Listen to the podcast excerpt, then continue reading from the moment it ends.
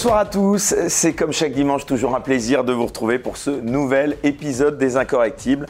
Je le dis chaque semaine, vous êtes toujours plus nombreux à nous regarder, à vous abonner à notre chaîne ou à nous mettre des pouces levés et mieux encore à nous aider financièrement. Franchement, un immense merci à vous. Je le dis, c'est uniquement grâce à vous que cette chaîne peut vivre. Donc continuez si vous pouvez, bien sûr, à nous aider pour cela. Vous le savez, le lien Tipeee juste sous cette vidéo. Alors, l'invité que je reçois cette semaine est ou était, il va nous le dire, un homme de loi, euh, avocat. Il est spécialisé en droit de la santé. Il défend, comme on peut toujours le lire sur le site de son cabinet, les professionnels de santé avec une approche engagée, sans concession ni compromis, je cite, et la défense des personnes avant celle des causes. Il a traité des dossiers sensibles et complexes, allant du Mediator en passant par la grippe H1N1 ou encore la crise du Covid. Il a défendu des centaines de professionnels de santé devant les instances disciplinaires, plaidé des affaires complexes impliquant médecins, infirmiers, dentistes, pharmaciens devant les tribunaux correctionnels partout en France. Il est aussi très médiatique, connu pour ses coups de gueule. C'est d'ailleurs aussi un peu pour cela qu'on le reçoit aujourd'hui. Maître Fabrice Divisio, bonsoir. Quel portrait Quel portrait hein Alors, je le disais, vous êtes connu pour vos nombreuses euh, critiques du gouvernement également, euh, pour sa gestion de la pandémie du Covid-19. on va bien sûr euh, parler de cela et on espère que vous nous donnerez toujours cet éclairage personnel sur cette crise qui est malheureusement encore loin d'être terminée. Cet éclairage qui est toujours très précieux. Mais on va, si vous le voulez bien, euh, Fabrice Divisio, engager cette discussion d'abord euh, en parlant de vous, cet avocat euh, militant que vous êtes, encore, hein, puisque vous avez annoncé en septembre dernier mettre fin à vos activités au sein de votre cabinet d'avocat en vendant notamment vos parts pour vous occuper de votre fille et de ses chevaux. Alors avant d'aller plus loin, est-ce que vous pouvez, maître Fabrice Divisio, nous expliquer où vous en êtes professionnel? Bah, J'en suis, euh, je suis alors très drôle parce que euh, moi je veux partir, c'est une euh, vérité incontestée, j'ai pas l'habitude de changer d'avis. Et ça fait vraiment que je veux partir d'ailleurs, que je peux partir. Et simplement. Pourquoi cette décision d'arrêter l'exercice de votre profession C'est pas, pas une décision, si vous voulez, c'est très très amusant, c'est-à-dire que tout le monde euh, croient que je prends des décisions comme ça à l'emporte-pièce. Mais c'est pas vrai. Cette décision, pour ceux qui me connaissent, ça fait des années que j'ai envie de la prendre. Ça fait des années que je me dis qu'il faut que je m'en aille parce que je trouve plus dans cette profession euh, la satisfaction qui est la mienne. Parce que à un moment donné, si vous voulez, euh, quand vous avez arpenté comme je l'ai fait euh, des, des, des, années finalement de chambre disciplinaire, de, de, de juridiction correctionnelle, bah, vous vous apercevez que au fond la qualité n'est plus au rendez-vous. Je veux dire, nous, on est un cabinet relativement élitiste, on aime à se regarder dans le miroir le matin et se disant euh, qu'on a fait ce qu'on pouvait, donc on est hyper exigeant avec nous-mêmes, on est euh, véritablement, on a un cabinet euh, très exigeant. Le problème, c'est qu'aujourd'hui, les magistrats ont plus les moyens de travailler. Donc, je leur en veux pas. Je veux dire, l'exigence, ils peuvent plus la permettre réellement. parce que bah, concrètement, ils n'ont plus les moyens de bosser, ils sont surchargés. de l'autre, les chambres disciplinaires c'est une espèce de vaste fumisterie euh, qui n'est plus du droit, mais qui est de la morale euh, teintée de politique et de ce que vous voulez à côté euh, de sociologie, mais c'est pas du droit. Et donc au bout d'un moment, est-ce que c'est encore mon rôle finalement de venir entretenir un système qui, qui, qui, qui est à bout de souffle, quoi? C'est une question. La réponse, il y a des gens qui le feront. Et puis aussi, puis aussi, si vous voulez, je me méfie toujours des gens qui se croient indispensables. Je veux dire, euh, moi, je suis absolument pas indispensable à cette profession. Euh, j'aime ce que je fais, j'aime ce que je fais, euh, mais mais à côté de ça, j'aime aussi monter à cheval, j'aime aussi ma fille, j'aime aussi donner des conférences et, j'ai travaillé suffisamment pour me permettre effectivement aujourd'hui dans un cabinet qui vaut cher et me dire que bah, je m'en vais. Puis vous avez acquis une notoriété incontestable. Hein oui, mais si finalement, si vous voulez, oui, non, pas tellement au fond, parce que cette notoriété, si vous voulez, ça c'est un truc qui est très amusant. C'est-à-dire que les gens pensent que cette notoriété, euh, elle a servi. Euh, j'ai vu dans la presse. Elle vous a pesé à un moment donné. Mais elle continue de me peser. Je veux dire, faut être, faut être honnête. C'est-à-dire que ceux qui me connaissent savent qu'elle me pèse. Euh, D'ailleurs, si j'ai pris du recul sur le plan médiatique, c'est aussi pour ça. Je, veux dire, si je, vais, je, je, refuse 4 à 5 interviews par semaine. Euh, parce que à un moment, si vous voulez, euh, cette notoriété dont vous parlez, oui, elle m'a pesé et elle m'a aussi coûté, si vous voulez, euh, au sens où effectivement, je me suis retrouvé euh, dans la ligne de mire euh, d'absolument de dingue, qui ont commencé à me menacer. Euh, on ne sait pas très bien pourquoi, d'ailleurs. Pourquoi moi, je sais pas. Enfin, à un moment donné, si vous voulez, quand vous baladez avec un service de protection rapproché, vous vous dites, euh, on va où là C'est quoi qui, se passe quoi J'ai pas compris. Expliquez-moi ce que j'ai, dit de. Dire, quand on vient vous expliquer que vous êtes dangereux, moi, je suis dangereux. Dangereux pourquoi? On dire, comment ça vous des milliers de morts sur la conscience? Moi? Alors si c'est moi qui ai des milliers de morts sur la conscience, il va falloir qu'on s'interroge sur combien on a le gouvernement. Hein. Euh, et ensuite, effectivement, si vous voulez, cette notoriété, euh, elle s'est acquise dans le grand public, mais l'un dans l'autre, euh, elle m'a rien rapporté, cette crise. Quoi. Je veux dire, je ne sais pas où on va chercher le fait que je me serais définitivement enrichi au point de pouvoir quitter mon cabinet comme si j'avais pas de carrière avant. Enfin, les copains, j'ai un cabinet à Rome, à Washington. on, était, on a toujours été une quinzaine dans ce cabinet. Euh, j'ai enseigné à la fac de médecine, j'ai eu, je dis dans les plus grands congrès internationaux. Euh, ma carrière, elle est née avant. Hein. Euh, et, là, il sert que le grand public m'a connu, mais finalement, ça m'a servi à quoi? C'est ça la question intéressante. Alors peut-être que ça m'a servi, hein, mais justement, si pour le coup je dois utiliser cette crise, c'est justement faire autre chose et pas rester avocat. C'est neutre en fait pour moi, si vous voulez. Alors, vous allez nous dire de ce que euh, vous envisagez de faire euh, après, parce qu'il y aura donc une autre vie. Mais avant cela, j'aimerais que vous nous précisiez euh, pourquoi vous aviez décidé de vous spécialiser dans le domaine médical? Pourquoi pas un autre domaine C'est une très bonne question. C'est une très bonne. Non, c'est une très bonne question. C'est une très bonne question parce qu'en fait, moi, ce que je suis d'abord, c'est un défenseur. Euh, c'est en cela que quitter cette profession, parce que je vais la quitter une fois que mes parts seront rachetées, il faut qu'on sera mis d'accord sur le, sur le montant des parts. Euh, Donc ça c'est sûr, hein, vous ne reviendrez pas sur cette décision au-delà de l'aspect financier. Oui, je partirai. Est-ce que c'est à 6 mois, si on se met d'accord, si, si, demain matin on me fait un chèque du montant de mes parts, je m'en vais demain matin. Euh, mais après, il faut que je reste quand même parce que c'est mon cabinet, que mes associés euh, bah forcément, sans moi, c'est un peu plus compliqué. Donc, je vais, comme dans toutes les transitions, finalement, je vais rester un moment. Mais encore faut-il. Faut parce que vous l'incarnez aussi, ce cabinet, je suppose. Forcément, et c'est d'ailleurs c'est pour ça qu'il a changé de nom au passage. On l'a appelé Baroque Avocat là, depuis quelques semaines, parce que j'ai pas, je voulais pas que ce cabinet euh, il y a des gens très très bien dans ce cabinet qui sont extraordinairement compétents et je voulais pas que ça soit moi la grande gueule euh, euh, et qu'on ait l'impression que finalement euh, j'incarne la profession comme pourrait l'incarner un Vergès, un Témine ou je sais pas qui, pas qui, peu importe. J'ai pas du tout envie, si vous voulez, de capitaliser sur mon nom. J'ai envie de capitaliser sur une compétence et pour rebondir sur votre question sur pourquoi la santé? C'est une très bonne question, parce que moi, ce que je suis, c'est défenseur, euh, profondément attaché euh, à la défense, à la défense pied à pied. La défense, vous savez, euh, c'est pas une défense de salon. La défense, c'est c'est pas c'est pas une discussion de salon comme on l'a là. La défense, c'est un combat corps à corps. Euh, c'est un combat qui engage toute sa vie, la défense. Dans les prétoires, il n'y a, pas de, a pas de discussion de salon. La défense, elle est que de rupture. Ça n'existe pas, une défense consensuelle. Quand vous êtes face à l'autorité, face au pouvoir, quand vous êtes face finalement à des magistrats, quels qu'ils soient, et que vous avez un client euh, qui est là et à qui on reproche tout et rien à la fois. Euh, il y a toujours une part de tout et rien. Et eh ben, euh, tout à coup, il est une espèce de victime expiatoire quand même. Et il est seul contre le système et vous êtes son unique rempart. Et j'ai découvert que les médecins, si vous voulez, les professionnels de santé, très vite, euh, eh ben, j'ai découvert que au fond, ils étaient un peu les boucs émissaires du système. Et c'est pas cette crise qui m'aura donné tort. Hein, sur le fait qu'au fond, on attendait d'eux tout, mais ils n'avaient aucun droit. Ils avaient des obligations mais n'avaient aucun droit. Que quand effectivement ils disaient non mais attendez euh, quand même euh, euh, là bon je suis un peu fatigué puis la, liberté d'installation j'y suis attaché tais-toi et soigne. Quand dans les prétoires on essayait de faire valoir leurs droits, on nous répétait non mais attendez vous avez vu ce qu'il a fait moralement c'est inacceptable. Mais qu'est-ce que tu racontes moralement c'est inacceptable? On est dans un tas de droits. Et tout à coup j'avais choqué Libé euh, il y a un an et demi, qui a fait un article terrible sur moi. Ça, c'est fort. Euh, euh, j'avais choqué Libé quand j'avais dit quelque chose. J'avais dit, si on traitait les étrangers en situation irrégulière, qui sont aussi, qui ont besoin véritablement d'une présence juridique et qui ont besoin de, vraiment de, d'être défendus, ce sont les pauvres du système et qui ont besoin d'être défendus, si on les traitait moitié moins bien qu'on traite effectivement les médecins, il y aurait le feu Vous n'imaginez pas, il faut passer 24 heures chez moi pour voir comment les professionnels de santé sont maltraités. On leur reproche tout et n'importe quoi. Vous avez affaire à une profession qui se suicide massivement dans l'indifférence la plus générale. Et le système judiciaire, il est là effectivement pour les broyer le judiciaire les broie de l'intérieur. C'est violent. C'est très dur ce que vous dites. Mais c'est la vérité, c'est d'une extrême violence. C'est d'une extrême violence. Et on n'a pas le droit de traiter les, professionnels comme ça. Je vous donne un exemple qui m'avait marqué dans ma carrière. Deux exemples.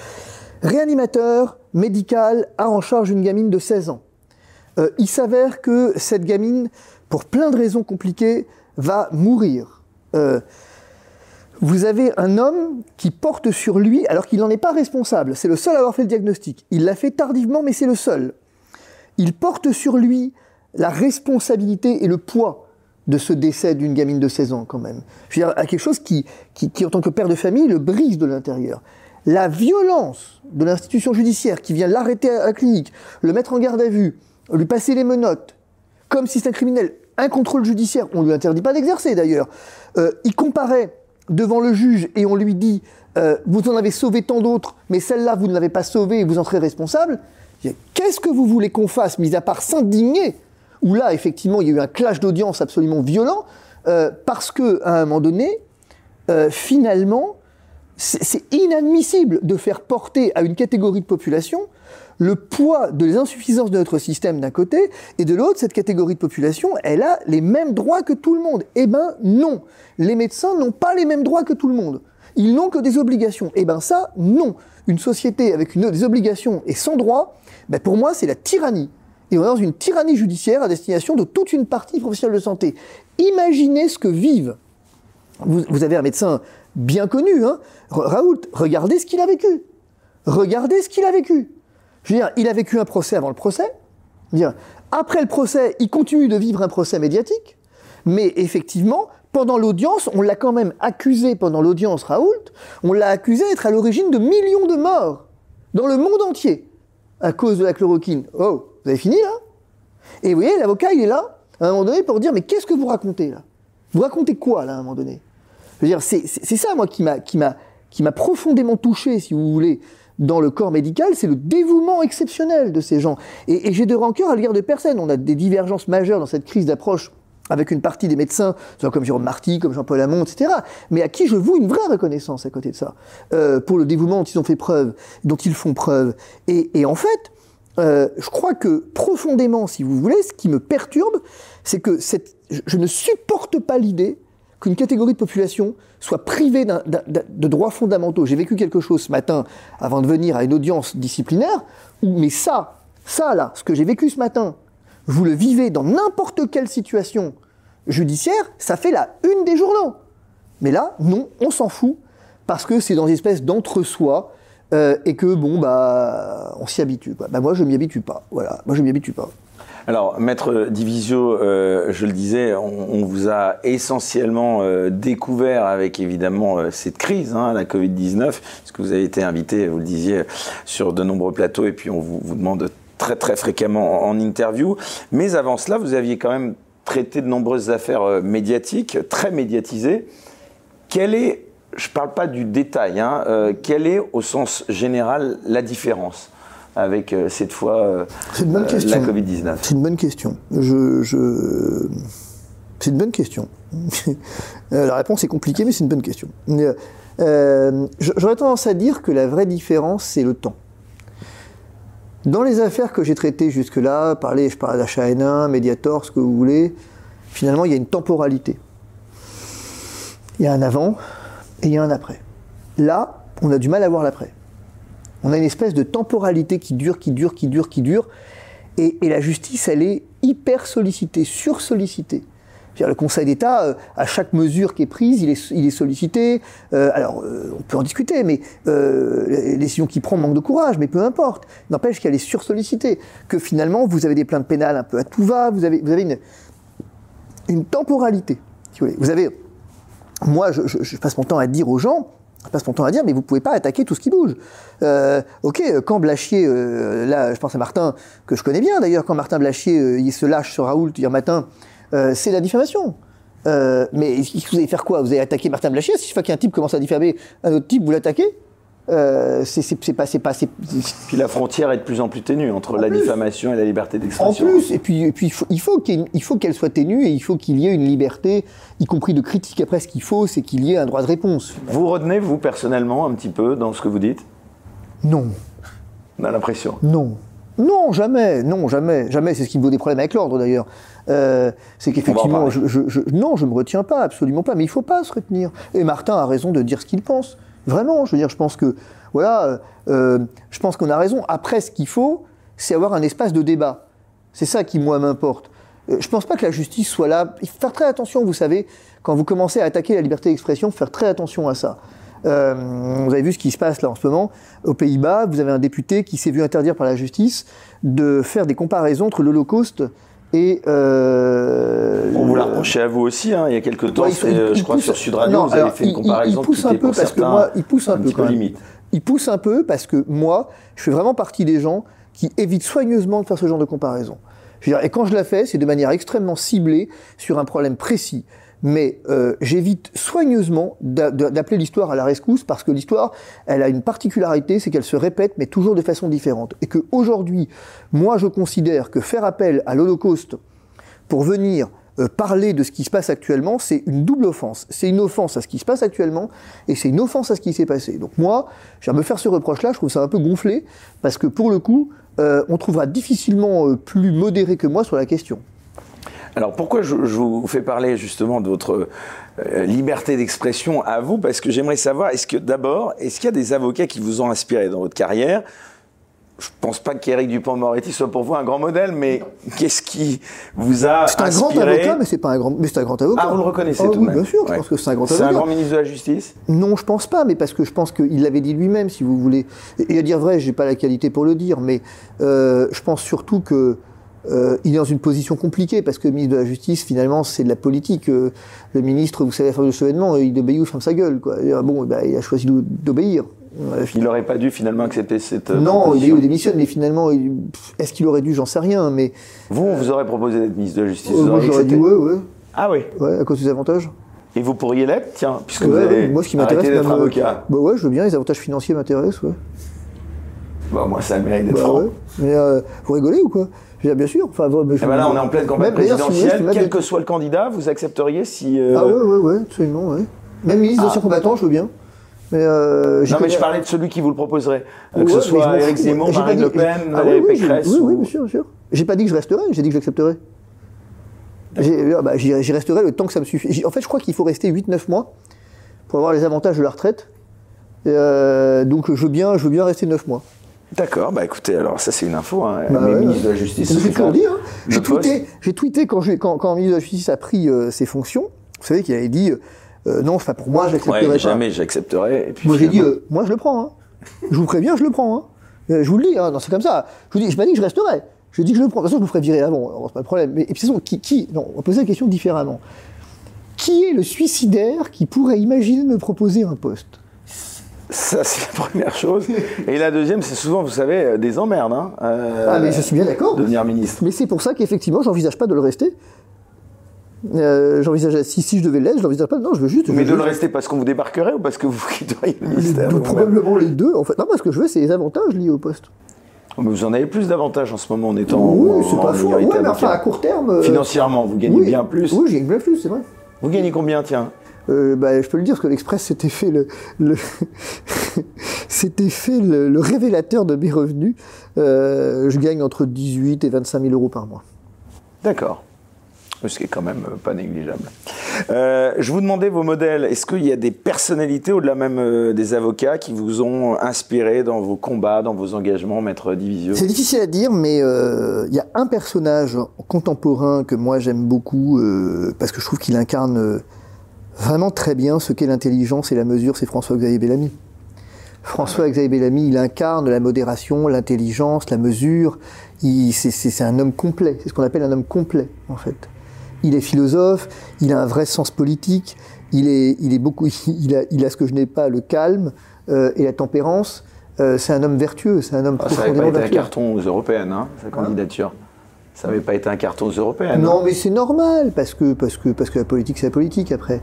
Mais regardez ses prises de parole, elles sont toujours euh, d'une extrême finesse, elles sont toujours. euh, euh, puis il y a puis y a ses filias, ses cafés philo, enfin ses grandes soirées philo. Oui, voilà, c'est l'homme qui vous inspire, c'est ça Ah complètement, je veux dire c'est un Surtout homme. que vous êtes très impliqué aussi en théologie. Oui, euh, oui, oui, j'ai une formation en philosophie morale, en métaphysique. Je veux dire, c'est, non, mais c'est un homme qui, qui évidemment, si vous voulez, a, a un vrai sens euh, du bien commun et c'est, pas neutre. Alors revenons un instant à cette carrière d'avocat que vous exercez encore quand même.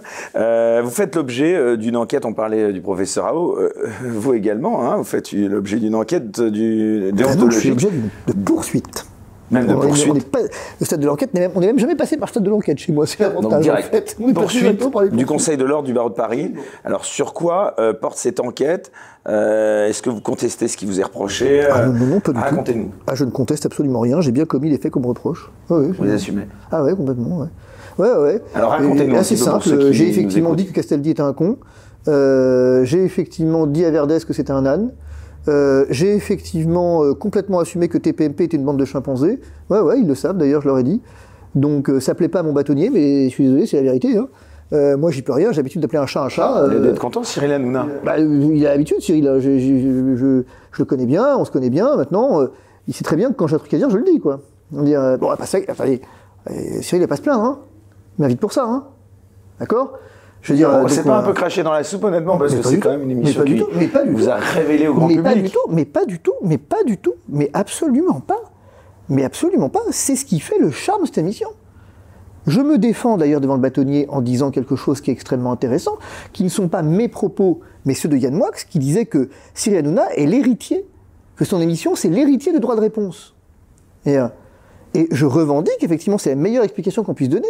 Moi, je ne suis pas quelqu'un de policé. Je refuse. On me dit que je manque. En fait, ce qu'on me reproche, pour faire simple, c'est que je manque à la délicatesse dans ma manière de m'adresser euh, aux gens euh, dans la manière de parler finalement. Mais ouais, ouais, c'est effectivement vrai. Bah oui, mais ce qui est en même temps euh, un peu normal. Vous avez prêté serment, vous êtes avocat. Non, mais si vous voulez, il y a le problème, c'est que en fait, genre, non mais il faut, faut, faut qu'on arrête, faut qu'on arrête de faire de la liberté euh, une discussion de salon comme ça. Des gens meurent pour la liberté. Là, on est face à une crise euh, absolument mémorable et immémorielle sur la question de la, de, de, de, de libertés publiques. On n'a jamais eu une atteinte aussi profonde, durable, marquée aux libertés publiques. On n'a jamais eu un apartheid aussi marqué entre les citoyens. On est dans une situation de crise où on arrive à tirer à balles réelles maintenant aux Pays-Bas contre des gens, où on arrive à priver, à vouloir priver de gens, des gens de commerce alimentaire ou de soins. Oh, on va se calmer là. Et c'est moi qu'on reproche de m'exprimer trop vivement. Je me trouve même extrêmement policé, décidément. Je veux dire, au sens où, effectivement, à un moment donné, moi je, moi, je veux bien ce débat de la liberté d'expression. Vous parliez, on, parlait de la liberté d'expression à. Euh, c'était d'ailleurs euh, dans une vie médiatique antérieure, c'était sur mon plateau, euh, vous aviez traité le gouvernement de branquignol. Vous attendiez quand même pas à recevoir un. Mais je m'attends à rien, mais je m'en fous, je m'attends à rien. Pourquoi il faut s'attendre à quelque chose? Je dis ce que j'ai à dire et point. C'est pas ça la liberté? La liberté, c'est Bossuet qui écrivait que la liberté, c'est pas de faire ce qu'on veut, c'est de vouloir ce qu'on fait. Est-ce que c'est le rôle d'un avocat de dire ça? Ah, Je ne sais pas si c'est le rôle d'un avocat, mais j'espère que oui. Enfin, dire, l'avocat, c'est qui? C'est le mec qui défend d'abord. Ben oui, moi je défends. Moi, personne ne me prendra en défaut de défense. J'ai bien compris en défaut de tout ce qu'on veut. Mais ni de, ni de compétence, d'honnêteté et de défense. Mon métier, c'est la défense. Et mon métier, je le fais dans les prétoires, comme je le fais effectivement dans la vie. Je défends, et je défends jusqu'au bout du bout du bout du bout. Je l'ai toujours dit, je me ferai radier pour la défense. Mais par moi, devant moi, la défense, effectivement, je vous le garantis pour le coup aux audiences. Pourquoi les gens viennent me voir? C'est une question intéressante. Vous êtes des avocats extrêmement talentueux à Paris. Pourquoi ils viennent me voir, moi? Comment je recrute mes clients? Je recrute parmi mes adversaires, en général. Parce que quand le type, effectivement, c'est pris... Vous recrutez vos clients, c'est-à-dire vous refusez également des clients. Ah, tout le temps, bien sûr, bien sûr. Mais c'est moi qui choisis mes clients. Personne ne vient à mon cabinet sans que je l'ai. Il y a une sélection qui est opérée par une directrice et qui prend les appels et qui C'est quoi les critères? Il y en a deux, hein, on va pas se mentir, c'est l'argent. Ah, ça, ça, voilà. vous le dire. Bah voilà, c'est un critère qui est très clair. Euh, c'est pas, pas paradoxal, ça, un petit peu avec votre militantisme, tout le monde a le droit à une défense. Quelqu'un n'a bah, pas les moyens de se payer Fabrice Divisio, il n'y a pas de Fabrice bah, Après, Fabrice Divisio, il choisit, il n'y a pas de droit. J'ai pas de droit à être défendu par Fabrice Divisio. Quel titre j'aurais un droit à être défendu? De la même façon j'ai pas un droit à être soigné. Vous être touché par un cas et oui, puis dans ces cas-là, oui. Et ben dans ces cas-là, c'est le deuxième critère, c'est effectivement l'intérêt du dossier.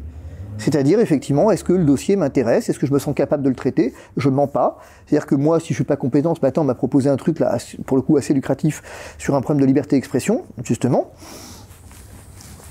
Je le sens pas, je, pense que je suis pas le bon mec pour le faire. Que mon cabinet, il y a des gens très compétents, mais je pense qu'on n'est pas les mieux placés pour le faire. Euh, il vaut mieux qu'ils aillent prendre quelqu'un qui est vraiment spécialisé. Là, j'ai un autre problème euh, extrêmement encore plus lucratif pour le coup, sur un gros problème de fiscalité euh, d'une clinique, mais je vais pas m'embarquer là-dedans. Je, je pourrais, mais je vais pas m'embarquer là-dedans. Non, si vous voulez. Le vrai critère pour moi, euh, et c'est là-dessus que je reviens, la défense, la manière de m'exprimer, il faut qu'on arrête de mettre des filtres, si vous voulez. Il faut qu'on arrête de mettre des filtres. Il faut à un moment donné que les gens voient la vie telle qu'elle est. Il faut qu'on arrête de parler du confinement comme une espèce de truc un peu romantique. Ce. Non, non, le, le confinement, c'est des mecs qui se sont retrouvés confinés à 5 dans 50 mètres carrés, avec des gamins qui se sont fait taper dessus, et des conjoints qui se sont tabassés pendant, euh, pendant plusieurs mois. La vérité, c'est que le confinement, il a généré des retards éducatifs majeurs, il a généré des traumatismes comme jamais dans l'histoire, alors qu'on arrête de me raconter que le confinement, c'est une espèce de balade de santé, si vous voulez. Il va bien falloir à un moment donné dans cette crise qu'on appelle un chat un chat et un état totalitaire un état totalitaire. Le totalitarisme est en marche, c'est comme ça, je veux dire. Et moi, je veux bien qu'on se cache derrière son doigt, mais vous savez, c'est Aristote qui disait que, à force de ne plus nommer les choses, ben, elles n'existent plus. Ben, si on veut les faire exister, il faut les nommer. Et à un moment donné, bah voilà, vous pouvez effectivement dire à un malade qu'il a un cancer, qu'il va pas tout à fait bien, que oui, alors c'est. Non, à un moment donné, vous lui dites c'est grave, on va se battre jusqu'au bout ensemble, mais c'est grave, on ment pas aux gens. Or, dans cette crise, on a pris l'habitude de mentir aux gens par une espèce d'édulcoration du réel. Ben non, les gens sont dans la merde. Aujourd'hui, le confinement, il a créé de la pauvreté. Aujourd'hui, cette crise, elle a laissé sur le trottoir tout un tas de gens parce que c'est nous qui les aidons pendant ce temps-là. Les soignants suspendus, c'est nous qui avons lancé une cagnotte pour leur payer effectivement. Vous voulez dire que les conséquences des mesures prises pour euh, combattre cette crise ont peut-être été aussi graves voire Ce que plus je... graves. non, elles ont été bien plus graves. On a tué des mouches avec un canon, c'est ça la vérité. Parce qu'on ne se soucie absolument pas de l'homme. C'est Baudin qui écrivait Ne riche- de richesse que d'homme. On ne s'est pas soucié de l'homme. C'est tout. C'est ça la vérité. Et je trouve ça singulier qu'on vienne me le reprocher, me reprocher de m'exprimer avec vivacité. Et je le trouve d'autant plus singulier qu'on me le reproche avec vivacité, d'autant que dans mes poursuites, il y a quand même un des membres du pôle déontologie qui me poursuit, qui lui-même s'est juste amusé sur les réseaux sociaux à venir effectivement expliquer à une consoeur que au nom d'Allah, il allait lui jeter de l'acide au visage, déterrer sa mère et sa grand-mère et faire une partouze avec eux. Je veux dire, euh, et, et jeter de l'acide au visage, on n'est pas loin du terrorisme quand même. Il est membre du pôle déonto. Alors qu'on vienne me faire le procès à moi de la liberté d'expression, mais je ne pouvais pas mieux rêver. Mais j'ai supplié mon bâtonnier de me poursuivre. Il faut le faire. Sauf que là, où je l'attends au tournant, c'est qu'il va falloir qu'on fasse le procès de la liberté de l'avocat en général. Et qu'on aille récupérer certains propos de confrères comme William Goldanel, par exemple, qui expliquait à un moment qu'il n'était pas spécialement choqué de la circonstance qu'on fasse payer des soins, qu'on fasse payer les réas aux gens non vaccinés. De quoi je me mêle? De quoi je me mêle? C'est le rôle de l'avocat que de venir effectivement porter sur la place publique un débat sur les non vaccinés. Ils pensent quoi les non vaccinés C'est de la modération et de la délicatesse, ça dire, il sortait de son rôle Bah, j'ai une question. Quand effectivement un avocat célèbre sur Twitter Bah oui, mais quand c'est vous. euh, Non, non, non, non, non, non, non, dit- non, mais- mais- mais- non, non, non, non, non, non, non, non, non, non, non. J'ai pas dit que c'est normal. J'ai dit qu'effectivement, c'est le même problème que Raoult. Moi, je veux bien qu'on fasse le procès de Raoult si on fait le procès de tout le monde. Et je veux bien qu'on fasse le procès de Divisio si on fait le procès de tout le monde. Ou alors on fait le procès de personne et on fait celui de tout le monde. C'est comme le pass sanitaire. Moi, je suis contre le pass sanitaire. Ou personne ne l'a, ou tout le monde l'a. Il n'y a pas de privilège pour les vaccinés.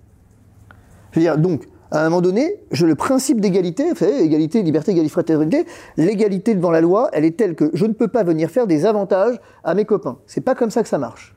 Et je ne peux pas prendre des propos et venir effectivement les critiquer sans venir faire un procès global de tous ceux qui en ont tenu. Quand vous avez un, avocat très connu sur Twitter qui vient dire qu'il se torche avec l'Institut pour la justice, qui quand même représente des familles de victimes d'homicides, je veux dire, euh, c'est quoi ça? C'est pas, c'est quoi ça? Quand vous avez un avocat célèbre sur Paris qui publie des BD porno et qui dit euh, finalement moi le monstre en parlant de l'inceste m'a toujours toujours fait fantasmer ou quelque chose du genre, je veux dire, euh, c'est quoi ça? On veut vraiment faire le procès de la liberté d'expression de Divisio Mais qu'on le fasse. Moi, je vais vous dire, qu'est-ce que vous voulez que je m'en fous de la liberté d'expression C'est ça qui est marrant, cette crise. Ils font le procès de Raoult, qui s'en fout parce qu'il s'en va. Et on fait le procès de Divisio, qui s'en fout parce qu'il s'en va. Mais ce que l'ordre ne sait pas, c'est qu'actuellement, on est 26 à me défendre. J'ai 26 avocats, dont des Italiens et des Bulgares, dont des Belges. Donc, je veux dire, ces gens-là, il va falloir les entendre un par un. Donc le procès, c'est pas une journée qui va durer, c'est un mois, tel que c'est parti. Alors moi, si le bâtonnier de Paris veut faire un mois de procès, on le fait. Mais ce sera la défense. Je me suis battu toute ma vie pour la défense, c'est pas pour effectivement la compromettre avec moi. Que j'ai le droit à une défense, et j'entends bien l'exercer jusqu'au bout du bout du bout du bout. Et que mes confrères qui me défendent, au demeurant gratuitement, je veux dire, eh bien, il va falloir les entendre un par un. Un par un. Un par un. Eh ben, j'attends de voir. Alors Fabrice Divisio, vous êtes, on le voit, un avocat et un militant, ou même un avocat militant. Vous êtes un citoyen actif, comme on a euh, coutume de dire aujourd'hui. Bah, vous défendez vos idées, euh, quelles qu'elles C'est soient. intéressant ce mot. Ouais. Je, je milite. Mais je milite pourquoi alors? Je suis militant de quoi? Bah, c'est la question que je vous pose. Bah non, c'est vous qui dites que je suis un militant, donc je suis un militant de quoi? Bah, dans votre façon de vous défendre, euh, aussi bien euh, défendre vos Si vous clients. me demandez si je suis un militant de la liberté, Vous êtes un militant de la liberté d'expression je totale. suis un militant, non pas total, ça n'existe pas, liberté d'expression totale. Bah, vous me Le- dites qu'il n'y a pas de filtre. Ah non, je dis qu'il n'y a pas de filtre, mais il y a le filtre de la loi. La loi, elle pose des filtres. Vous m'avez dit Je tout à l'heure que vous imposiez aucun non, filtre. Non, non, j'ai dit que je m'impose aucun filtre, sauf celui de la loi. Attendez, je suis dans un état de droit et que jamais vous m'entendrez diffamer qui que ce soit. Je veux dire, euh, d'un côté, je veux dire, d'ailleurs, j'ai pas été poursuivi en diffamation au passage. Hein. Je veux dire, euh, ce que je manque, c'est des principes déontologiques de délicatesse. Sauf que je sais pas ce que c'est que la délicatesse, puisque personne ne l'a défini encore. Mais je veux dire, non, je, je, je, je- je suis pas, je ne suis pas un jusqu'au boutiste. Et ce mot de militant, il, je sais pas ce que ça veut dire. Non, si je vais être militant, effectivement, c'est d'une chose, c'est de la liberté. Bah, je vais poser la euh, question peut-être un peu différemment. Vos associés dans votre cabinet d'avocat, par moment, honnêtement, Fabrice Divisio, ils vous disent pas, euh, là tu pousses peut-être un peu le bouchon un peu loin Est-ce que vous engagez aussi votre cabinet, votre réputation, celle de vos collaborateurs? Non, j'engage pas la réputation de mes collaborateurs. D'ailleurs, vous les connaissez pas, mes collaborateurs. J'ai pris soin soigneusement de les protéger. C'est pour ça que c'est moi qui, qui effectivement euh, euh, prend. J'ai des collaborateurs qui sont, et d'ailleurs chez moi c'est très intéressant parce que ce cabinet, il est beau ce cabinet quelque part, parce qu'il est ce que devrait être une société. On n'est pas d'accord entre nous. Il y a des vaccinés, il y a des non vaccinés, il y a, des gens qui sont des, très drôles, des gens d'extrême gauche, des gens d'extrême droite. Je veux dire, mais tout le monde s'en fout. On est, on est réunis. Vous savez, c'est, c'est, c'est ce concept de société de chez Aristote qui effectivement définit la société par euh, euh, finalement une destinée commune. Euh, et et, et ben, c'est exactement ça en fait. On a une destinée commune qui est la défense. Mais aussi la raison pour laquelle je m'en vais au passage, ce que vous avez euh, omis d'indiquer, c'est que l'une des raisons pour lesquelles je m'en vais, c'est que je, je vais aussi aller me présenter aux législatives pour le coup. Ouais, on- on va y venir. On va- on va ouais, en bien parler après c'est- aussi pour ça. Et que du coup, je ne veux pas engager non plus mes collaborateurs. C'est pour ça que c'est important aussi. Je n'ai pas du tout envie d'engager mon cabinet dans une euh, campagne politique. En parlant de collaborateurs, il y a une info, j'aimerais que vous me confirmiez si elle est vraie ou pas, si c'est une Dex News. Euh, Certains médias avaient rapporté récemment que vous aviez envisagé de licencier une de vos collaboratrices qui s'était faite vacciner contre la Covid-19 dans le cadre d'un voyage professionnel.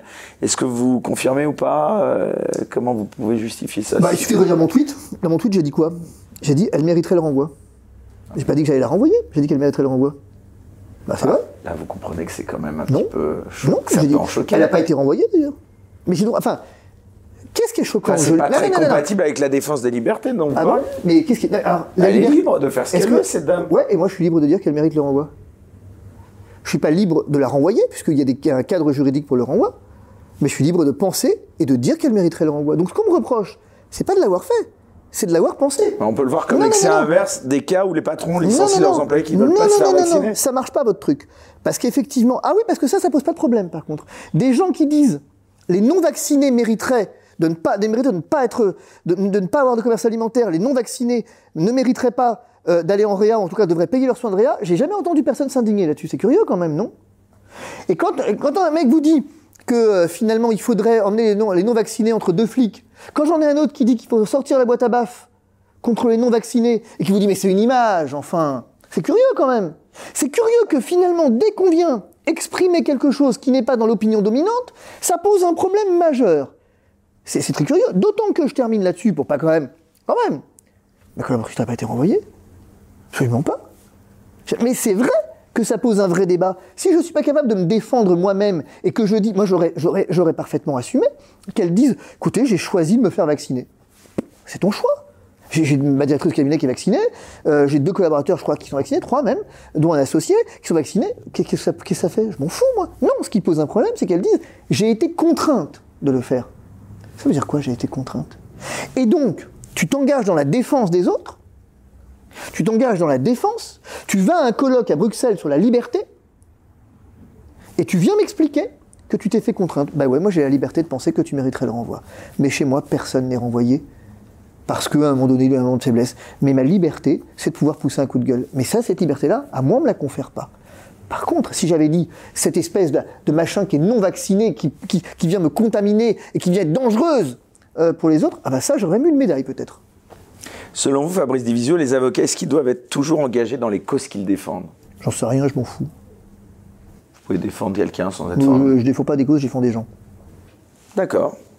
Je défends pas des causes, même dans cette crise. Dans les prises de parole publiques, j'ai jamais défendu des causes. Je défends des gens. Je défends des gens qui souffrent. Je défends des, je défends des, je défends des gens qui en ont marre. Je défends des gens qui n'en peuvent plus. Je défends des gens qui, sont en perte totale de repères, de vie. Des gens qu'on a, qu'on qu'on est-ce que vous imaginez que tout à coup, vous avez toute une. Est-ce que vous imaginez ce qu'on vit là? En mars 2020, on a applaudi des gens qui se baladaient avec des sacs poubelles, qui ont donné de leur temps, qui ne rentraient pas chez eux, de peur de contaminer du virus mortel leurs enfants qui dormaient dans leur voiture. Un an plus tard, parce qu'ils hésitent, parce qu'ils ont peur, parce qu'ils sont fatigués, parce qu'ils ils sont pas tranquilles avec le vaccin, on les dégage dehors comme des malpropres. Et c'est à moi qu'on fait un procès sur la liberté d'expression. Mais on est devenu malade dans ce pays. Est-ce qu'on se rend compte qu'il y a toute une catégorie de gens là qui a tout perdu du jour au lendemain, qui sont passés du jour au lendemain du statut de héros au statut de paria? Et qui plus est, qui ont dit non mais j'hésite, je sais pas, peut-être laissez-moi du temps. Je, non mais je pense à ces médecins qui ont dû euh, mais bien sûr. renoncer et, attendez, à leur, et, attendez, mais c'est pire. Ils disent quoi les médecins? Ils disent non mais moi si vous mettez euh... ils gagnent rien pendant ce temps. Non mais vous mettez si vous mettez Sinopharm sur le marché. Euh, moi, je suis d'accord pour me faire vacciner. C'est juste que l'ARN, ça me fait peur. Mais qui t'es pour avoir peur? Le gouvernement, ton bon père, hein? Le père Emmanuel? Eh bien, lui, il sait ce dont tu as besoin. Enfin, je veux dire, euh, oui, non, mais le Sinopharm. Non, tu n'as pas à décider. En, République française, tu n'as pas à penser, tu obéis. Point. Il dit, mais je peux me faire tester toutes les 24 heures, toutes les 48 heures même, à mes frais. En République française, on est solidaire, on est égoïste. Ils se sont fait traiter d'égoïstes, de parias. On les a accusés de vouloir contaminer leurs patients. Tout ça pourquoi? Pour découvrir qu'en fait, le vaccin ne protège pas de la transmission. Bravo, ça valait vraiment la peine. Aujourd'hui, on a des plans blancs partout. On a des patients qui meurent, y compris à Paris, et on a des gens qui se morfondent chez eux avec des compétences et pour des raisons idéologiques, on ne veut pas effectivement qu'ils reviennent dans le système hospitalier. Et eh bien vous voyez, moi c'est eux que je défends. C'est d'abord eux que je défends. Et je défends tous les enfants qui ont eu à subir ce pass sanitaire, à qui on vient injecter un vaccin juste pour ça. On va pas rentrer trop dans le détail puisqu'on a aussi malheureusement sur la plateforme sur laquelle on parle une censure possible donc euh, je on dis va pas, pas du parler tout. Non, non mais je dis pas du tout. Je remets rien en cause. Je remets rien en cause. Je dis juste que euh, je, non non, je remets rien en cause. Le pass sanitaire, si vous voulez, moi je m'en fous en soi. Simplement, ce que je dis, c'est qu'à un moment, juste, eh ben, vous me demandez si je défends des causes, je vous réponds non, je défends des victimes. Louis Fouché, c'est quelqu'un qui vous touche? Oui, oui, Louis Fouché, je pense que c'est quelqu'un de profondément intègre, oui. J'étais en relation avec lui euh, de temps en temps.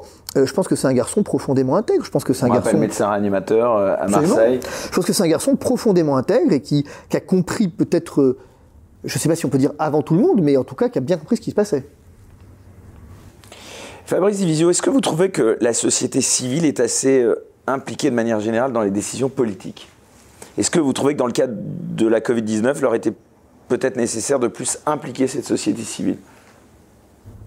Non, ça aurait rien changé. Puisque la société civile, vous la manipulez comme vous voulez. Regardez la Suisse. La Suisse a fait des référendums sur les restrictions. Est-ce que si le président ou le ministre de la Santé vous avait demandé de participer euh, à un comité visant à éclairer justement les voies du gouvernement, euh, vous C'est une grande question. C'est une grande question. C'est une grande et bonne question. J'en sais rien. Je crains que l'effet ne fût celui de Raoult, c'est-à-dire Raoult qui a participé au comité scientifique et qui a claqué la porte. Parce qu'en fait, tout ce monde-là n'est pas à la recherche de la vérité. Tout ce monde-là n'est pas à la recherche de la vérité profonde de l'homme. Très facile de discuter avec le professeur Raoult quand même, honnêtement, non? Bah, oui et non. Honnêtement. oui, vous rigolez, vous-même. Euh, c'est con. Disons que, comment je vais dire, il a les défauts de ses qualités. Euh, c'est un sachant.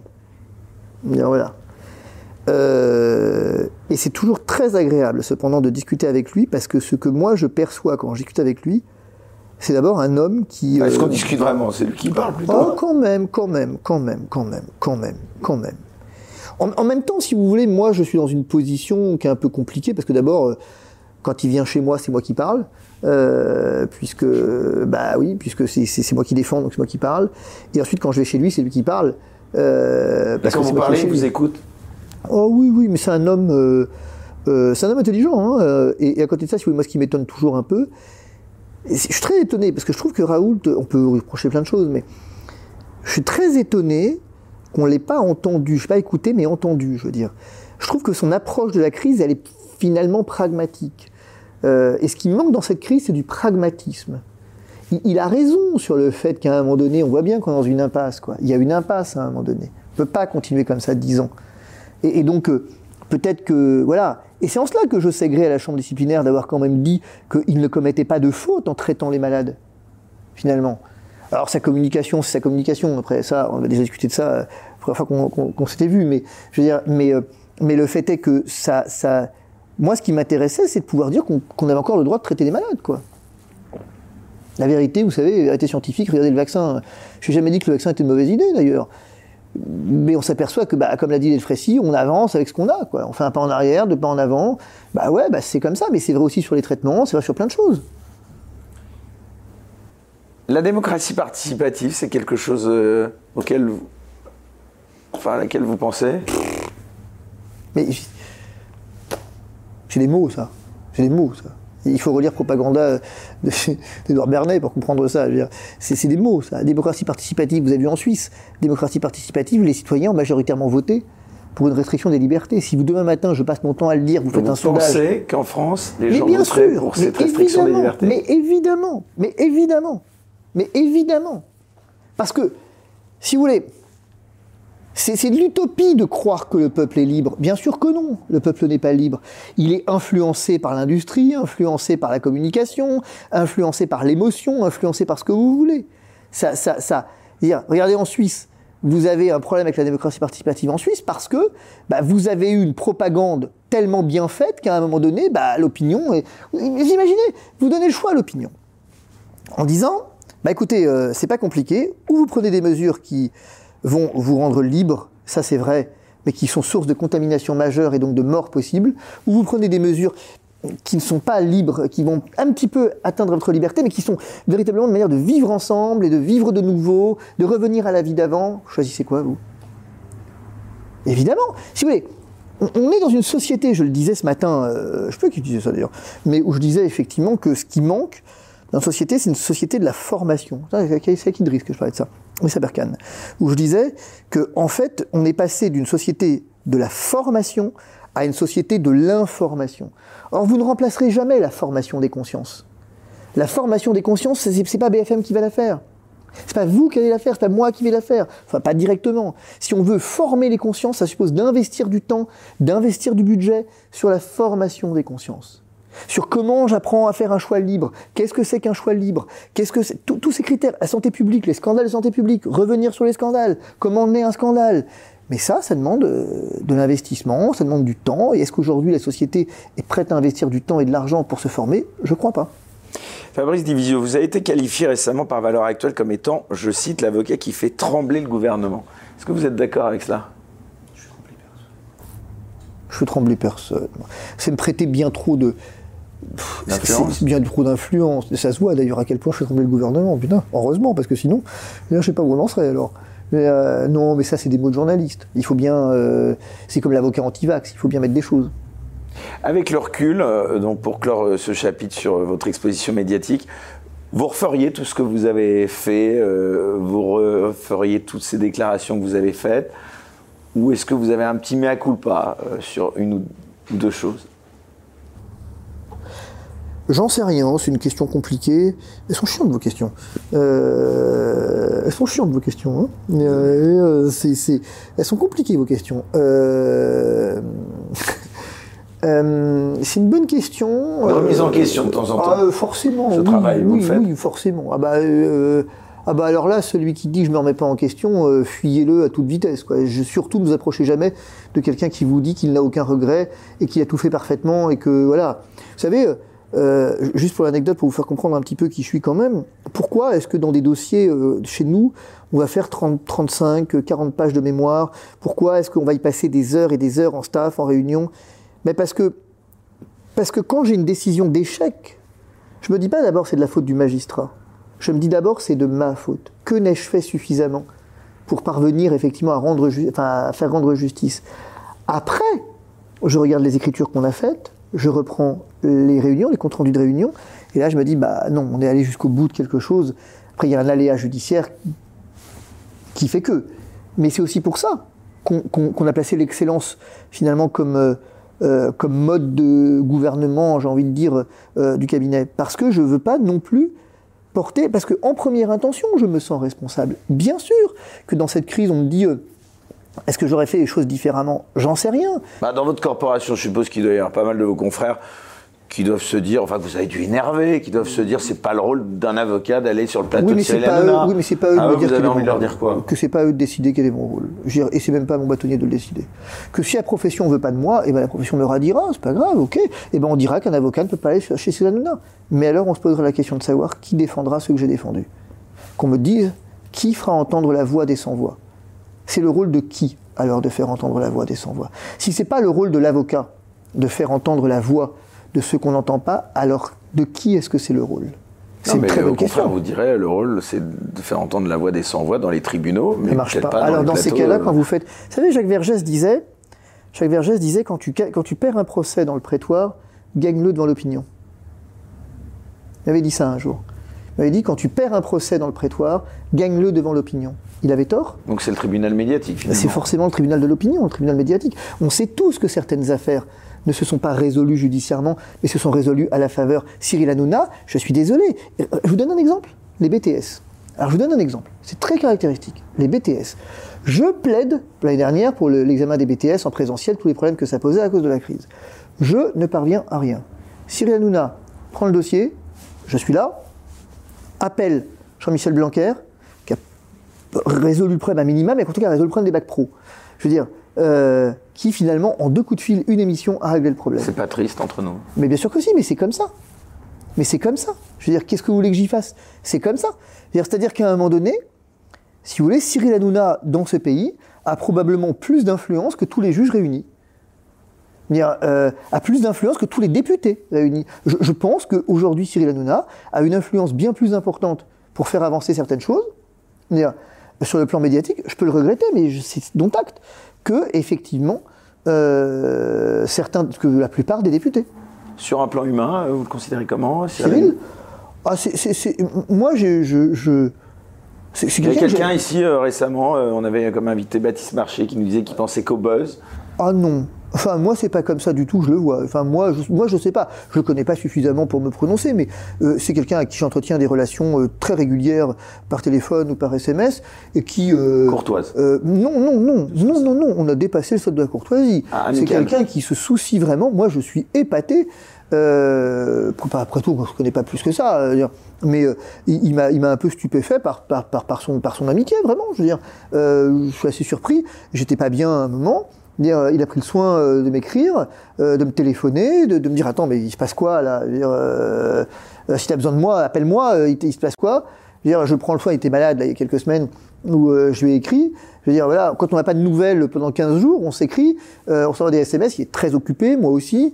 Mais non non, c'est- moi, moi j'ai découvert un garçon. Moi ce qui m'a surtout fasciné chez Cyril, en toute honnêteté, hein, je dis ça, je m'en fous, j'y vais plus, donc j'ai aucun intérêt à, à- dire quoi que ce soit, je cherche rien. Mais euh, c'est que ce qu'il dit sur le plateau qu'il va faire, il le fait après. Il n'est pas du tout du genre, je sais pas s'il cherche le buzz, tout le monde le cherche forcément un peu, je pense. Euh, moi compris, il n'y a pas de raison que j'échappe à la règle. Mais ce qu'il dit qu'il fait, il le fait. Ça, c'est quelque chose d'assez fascinant quand même. Contrairement à d'autres. Ah, je sais pas contrairement à d'autres, mais lui il le fait en tout cas. Moi j'ai, tu vois, parce que c'est un personnage haut en couleur, Cyril. Il faut voir un peu dans les coulisses de l'émission de temps en temps. Euh, dit mais comment il fait, qu'est-ce qu'il fait En fait, on sait jamais. C'est- Cyril, c'est le type où on arrive pour un sujet, il nous fait attendre une demi-heure, puis après le sujet se fait pas parce que le sujet d'avant prend plus de place, donc on, on repart quoi. Il, il a une intuition, euh, voilà, il gère son truc. Euh, après, moi, je passe à autre chose. Pour ça que, par exemple, ce soir, euh, enfin, euh, pour ça qu'effectivement, à propos d'Éric Zemmour, j'a- j'a- j'a- j'ai décliné l'invitation parce que c'est un format qui me convient peut-être plus aujourd'hui. Mais, mais, mais ceci dit, moi, je pense que c'est quelqu'un, c'est ce qu'on qualifie de quelqu'un de bien. Alors revenons plus spécifiquement à l'épidémie de Covid-19. Quel bilan, Fabrice Divisio, vous faites de votre action depuis le début de cette épidémie? Catastrophique. Je parle de la vôtre. Ah, le mien? Vous n'avez pas catastrophique, non. Euh, non, peut-être que si, après tout. Euh, bah, je com- commençais à quel bilan? Du mien? Ouais, des actions que vous avez menées ou elles bah, Les actions que j'ai menées, euh, rappelez-vous qu'effectivement, j'ai été le premier Vous à avez attaquer. obtenu la mise en examen d'Agnès Buzyn. Ouais, puis la Cour de justice se fout de moi parce que finalement, elle a mis en examen Buzyn, mais Véran et Philippe, ça ne l'intéresse pas. Vous craignez pas de participer à ce qu'on appelle la judiciarisation de la vie politique? Et si je vous disais que je m'en fous, ça, ça- ça répondrait euh, à votre question? Oui, ça aurait le mieux d'être franc. C'est pas une dérive selon vous? Alors, euh, je ne sais pas ce que c'est qu'une dérive. Moi, j'ai un droit, je l'exerce. Non, Ah, c'est si les- dérive. Non, non, non, non, non, non. mais non. si les ministres sont toujours sur la menace d'une plainte ou d'une condamnation, est-ce qu'ils vont encore prendre des décisions? C'est ça la question. Manifestement, ça les empêche vachement d'en prendre. Pas faux. Manifestement, ça les terrorise. Vous savez quand même que la Cour de justice de la République, vous avez vu que Véran, il est terrorisé. hein. Il est terrorisé à l'idée de dire le lundi qu'il va mettre en place des passes sanitaires. Et de dire que ceux qui auraient eu des faux passes sanitaires, s'ils se font vacciner, euh, il n'y aurait plus de poursuite. Ça, c'est pas l'idée la plus stupide qu'il ait eue. Pour le coup. Ah, Ça, c'est pas l'idée la plus stupide qu'il ait eue. Moi, si vous voulez, sur c'est intéressant ce que vous dites sur ce terrain-là, parce que je suis pas du tout quelqu'un. Moi, je suis hyper favorable à la liberté de se faire vacciner, y compris. Je, je pense que c'est de celle de important. vos collaborateurs. Mais bien sûr, mais non, mais également. Mais je pense que c'est très important pour des gens. Vous savez que moi, il y a des gens à qui j'ai dit faites-vous vacciner. Pourquoi? Parce que on sentait qu'il y avait une espèce de ça, tapait quoi. Il y avait une espèce de peur qui les empêchait de vivre, et on sentait que le vaccin avait euh, une fonction euh, presque de rassurement pour eux. J'ai pas à juger si la décision est bonne ou pas, mais j'ai dit manifestement vous vivez pas. En fait, pas vacciner, il n'y a aucune raison de pas vous faire vacciner. Si, si, si- Enfin voilà, après c'est à vous d'apprécier les bénéfices risques avec votre médecin, mais je vois pas pourquoi socialement, parce qu'en fait c'était des gens qui militaient dans le, milieu euh, anti-pass, anti-vax, appelons ça comme ça, et tout à coup une espèce de trahison à l'idée de se faire vacciner. Je dis mais enfin les gars, oh, euh, ça va pas non? Et, euh, et- donc, euh, j'ai dit, mais bien sûr qu'il faut vous faire vacciner si c'est comme ça que vous le ressentez. Moi, je suis assailli de demandes de gens qui me disent, est-ce qu'il faut que je me fasse vacciner? Et en général, je réponds toujours, il ne le faut pas. Vous ne devez rien faire. Par contre, si vous le voulez, c'est important de le faire. Euh, je veux dire, et, c'est la même chose, si vous voulez, avec Olivier Véran, là, pour le coup. Euh, il faut toujours qu'on ait une marche arrière possible. Ces gens qui ont un faux pass, ils sont entrés dans l'illégalité. D'accord? Et donc, à un moment, ils auront peut-être envie d'en sortir de l'illégalité, de besoin d'en sortir aussi. Alors, en sortir, par exemple, en faisant vacciner euh, avec euh, le Pfizer ou le Moderna, mais si demain matin le Valneva arrive sur le marché, peut-être qu'ils auront envie de se faire vacciner avec le Valneva. Et donc, c'est important qu'ils ne soient pas empêchés de le faire en raison d'une peur euh, finalement de l'illégalité dans laquelle ils se sont installés. Et je trouve que c'est plutôt sain que la République dise, écoutez, moi, je considère que votre santé, appelons ça comme ça, votre volonté de revenir dans la légalité, eh bien, elle, supplante le reste quelque part. Que je ne m'intéresse pas à ce que vous avez fait, parce qu'il y a une espèce d'amnistie, en fait, en quelque sorte. Bah, moi, je trouve ça plutôt sain. Et d'ailleurs, j'étais contre la suppression des lois d'amnistie, euh, moi, de la présidentielle. Euh, c'est débile. La République est belle quand elle amnistie, quand elle pardonne. Et ben moi, j'ai- j'aime bien l'idée. Moi, le faux, je vais vous dire, le faux pass sanitaire, j'ai passé mon temps à dire c'est une connerie, c'est une connerie, c'est une connerie. Surtout pas, surtout pas, surtout pas, surtout pas, à tout point de vue. Je veux dire, et, donc, euh, tous ceux qui le font, je pense qu'ils sont dans l'erreur. Et si on peut sortir de l'erreur, voire de la faute, bah moi, je trouve ça pas mal. Fabrice Divisio, cette émission, elle est diffusée euh, le 26 décembre, au lendemain de Noël, au passage. Euh, ça fait quelque temps que les discothèques sont fermées, et ça va encore durer, hein, puisque c'était pour une durée de, six semaines hein, que ça a été décidé. Venons-en à, à ce climat de peur, de mesures prises. Est-ce que vous pensez qu'Emmanuel Macron, il a intérêt à maintenir un climat de peur autour euh, de la Covid-19 pour être réélu Je vais vous dire un truc. Je pense que vous vous trompez sur un point. C'est qu'Emmanuel Macron ne décide rien. Ah oui. Je pense qu'Emmanuel Macron, euh, comme les gouvernants, euh, si vous regardez les gouvernements européens, voire mondiaux d'une certaine partie du monde, en tout cas occidental, des pays riches, prennent toutes les mêmes décisions au même moment. Ça vous a pas perturbé? Ça vous perturbe pas que Emmanuel Macron dise un truc, une, trois jours plus tard, quatre jours Donc il y a plus un tard, gouvernement mondial. je pense pas qu'il y ait de gouvernement mondial. Je pense que vous avez une influence mondiale. C'est pas la même chose. Je pense qu'aujourd'hui, les seuls qui soient capables, il faut toujours trouver un qui dénominateur donne commun. l'impulsion Il faut trouver un point commun. Le point commun, c'est simple. Il y en a deux. Il y a l'industrie pharmaceutique d'un côté, qui a intérêt à ce que ces produits se vendent. Je ne dis pas que ces produits sont pourris. C'est pas ce que je dis. Mais je dis qu'incontestablement, j'espère ne pas trahir de secret en disant que l'industrie pharmaceutique elle a intérêt à vendre. Ça veut dire que le président de Pfizer a plus de pouvoir qu'Emmanuel Macron Et je pense que le président de Pfizer a plus de pouvoir qu'Emmanuel Macron parce que c'est lui qui détient la solution, en tout cas le pense-t-on, de la crise entre ses mains. et que donc c'est lui qui impose l'agenda d'un côté. De l'autre, vous avez quand même une particularité et un point commun, qui sont les fameux cabinets de consulting dont McKinsey fait évidemment partie, mais qui ont pris le pouvoir en fait. Mais ça, c'est pas nouveau. Aujourd'hui, on sait, si vous regardez, il y a même une commission d'enquête d'ailleurs maintenant à l'Assemblée nationale sur le poids finalement des cabinets de consulting, des cabinets de lobbying dans cette crise. Vous savez qu'aux États-Unis, par exemple, vous avez deux lobbyistes de l'industrie pharmaceutique par membre du Congrès. Vous savez que finalement, je crois que c'est 20 millions de dollars qui ont été donnés à la campagne euh, en 2016 d'Hillary Clinton et de euh, Donald Trump, vous avez une industrie pharmaceutique qui arrose et qui arrose ouvertement. C'est un, fait, si vous voulez. Ça ne veut pas dire pour autant, entendons-nous bien, il ne faut pas jeter le bébé avec l'eau du bain. Et jamais vous me ferez dire que l'industrie pharmaceutique a un dessin mondial euh, de tuer des gens. C'est jamais ce que je dirais. Je fais ce métier depuis assez longtemps pour savoir que ce n'est pas le cas. Mais je dis que dans l'industrie, il y a le bon grain et l'ivraie qui se mêlent. Et que, incontestablement, dans cette crise, peut-être sont-ils réellement convaincus que le vaccin sauvera des vies, encore que j'en doute. Je pense surtout qu'un scandale sanitaire naît quand on ne voit que le verre à moitié plein et pas le verre à moitié vide. C'est le syndrome de la baguette magique.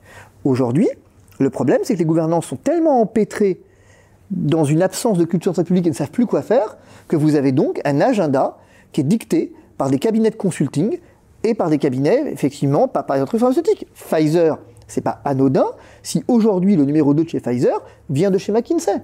C'est pas anodin. C'est pas anodin si vous avez à la FDA une surreprésentation de McKinsey. C'est pas anodin si McKinsey dirige aujourd'hui la campagne de vaccination sans qu'on sache très bien ce qu'ils font d'ailleurs. C'est vous avez l'air c'est très, très, ingrat ce qui se passe en ce moment, si vous voulez, politiquement. On a fait un procès des grands fonctionnaires.